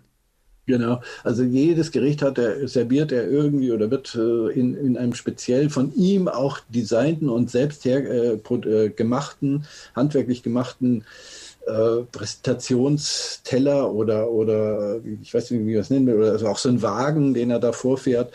Also das sind Sachen, da, da entwickelt er auch Ideen und, und das habe ich ihn gefragt. Er macht da alles selber. Also ich weiß gar nicht, wie der noch Zeit hat. Dann hatte er auch noch ein Hotel und noch ein anderes, äh, noch das Bistro sozusagen. Also wie der eigentlich Zeit hat, dann das alles unter einen Hut zu bringen, ist mir wirklich äh, ein Rätsel.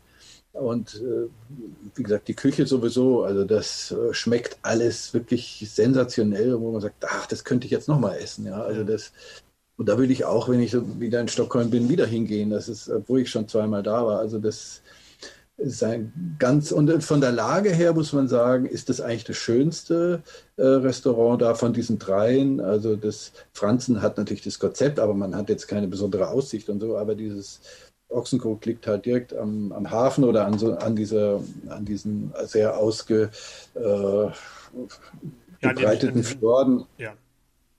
Ja, und also äh, oder, oder, an dem Fluss äh, sozusagen, wo dann der Hafen äh, reingeht und wo man dann in die Stadt kommt. Also eigentlich ist es dann schon die Ostsee, aber das ist halt noch sehr buchtig und sehr fjordig da alles. Ne? Wie würdest du denn sagen, hm, setzen sich oder gibt es einen Unterschied nicht in der Qualität, sondern in der Stilrichtung zwischen Ochsenkrog und dem Al Aloe? Oder ist es eher relativ ähnlich? Ähm, also sehr, ja, nicht ähnlich. Also ähm, das Aloe vielleicht etwas moderner, weniger klassisch. Ähm, der Aloe ein bisschen flippiger, ein bisschen jünger, ein bisschen, äh, ja, nicht so 100 Man hat also schon gemerkt, diese Perfektion im Franzen, dieses Lockere im Aloe und dieses auch sehr perfekte, aber eben doch irgendwie wärmere vielleicht äh, in dieser Ochsenkrog-Küche. Mhm. Also schon drei Restaurants, die sich so voneinander absetzen, dass man sagen kann, man hat drei unterschiedliche, unterschiedliche Erlebnisse. Ja, auf jeden Fall, ja. Auslandsreisen wollen wir mal 2021 noch nicht drüber sprechen oder hast du da schon was im, in petto in der Überlegung? Also im Prinzip muss ich halt schauen oder möchte ich schauen, dass wir die Reisen, die wir äh, letztes Jahr vorhatten und dann äh, absagen mussten, schon noch nachholen. Aber wie das jetzt mit Valencia ist, was auf jeden Fall auf dem Programm steht, das kann man einfach momentan nicht sagen. Deswegen vielleicht Schweiz, äh, was äh, auch noch geplant war jetzt als Alternative dann eigentlich, weil ich ja doch einiges absagen musste, hatte ich überlegt, Paris oder eben die Schweiz, was einfach näher ist oder was einfach kulinarisch besser ging. Und im Sommer wäre es vielleicht gegangen, aber dann kam sehr schnell raus, dass es doch wieder nicht geht. Und äh, eventuell könnten wir dann im April oder Mai da nochmal die Schweiz-Reise nachholen mit Caminada und Knogel und so. Und ähm, aber muss ich einfach jetzt abwarten, weil wenn wir Reisewarnungen haben für die Schweiz, dann macht es natürlich für viele keinen Sinn, da in Quarantäne zu gehen auf der Rückreise oder wenn wir zurückkommen. Das muss man einfach jetzt äh, noch mal ein bisschen abwarten. Wir sind, bleiben auf jeden Fall gespannt. Das heißt, dieses Jahr ein bisschen kurzfristiger äh, reagieren beim Clubprogramm, äh, aber es wird auf jeden Fall mit Sicherheit, denke ich, bald wieder Clubangebote geben. Ähm, das ist auf jeden Fall ein bisschen auch meine Lehre aus dem Jahr 2020. Wenn sich die Möglichkeit bietet, nicht lange überlegen, nicht lange warten, reservieren und essen gehen. Auf jeden Fall. Und vor allem die Enttäuschung, weil es dann nicht klappt, wenn man ein halbes Jahr vorher sich darauf freut, ist doch auch nicht gering. So ist es. Hannes, vielen, vielen Dank. Das waren zwei spannende Folgen Jahresrückblick und vielen, vielen Dank an alle, die mitgemacht haben und sich mit ihren Erinnerungen beteiligt haben. Ich denke, das war ein bunter Strauß an Ideen, an Vorschlägen, wie man das Jahr 2021 mit dem Gourmet Club oder auch alleine ähm, genießen kann und äh, sicherlich wieder spannende Restauranterlebnisse hat und vielleicht kommt wieder was Neues, was Interessantes, was Spannendes dazu und dann haben wir schon für den Jahresrückblick 2021 wieder neue Ideen. Vielen Dank, Hannes. Vielen Dank an alle anderen. In zwei Wochen kommt die nächste Folge des Podcasts von Restaurantranglisten.de. Da bin ich wieder da und spreche mit Tobias Betz, äh, mit dem ich im September ein wunderbares Interview aufgezeichnet habe. Da könnt ihr euch schon drauf freuen. Das wird sehr interessant. Bis dahin sage ich Tschüss. Tschüss. Vielen Dank.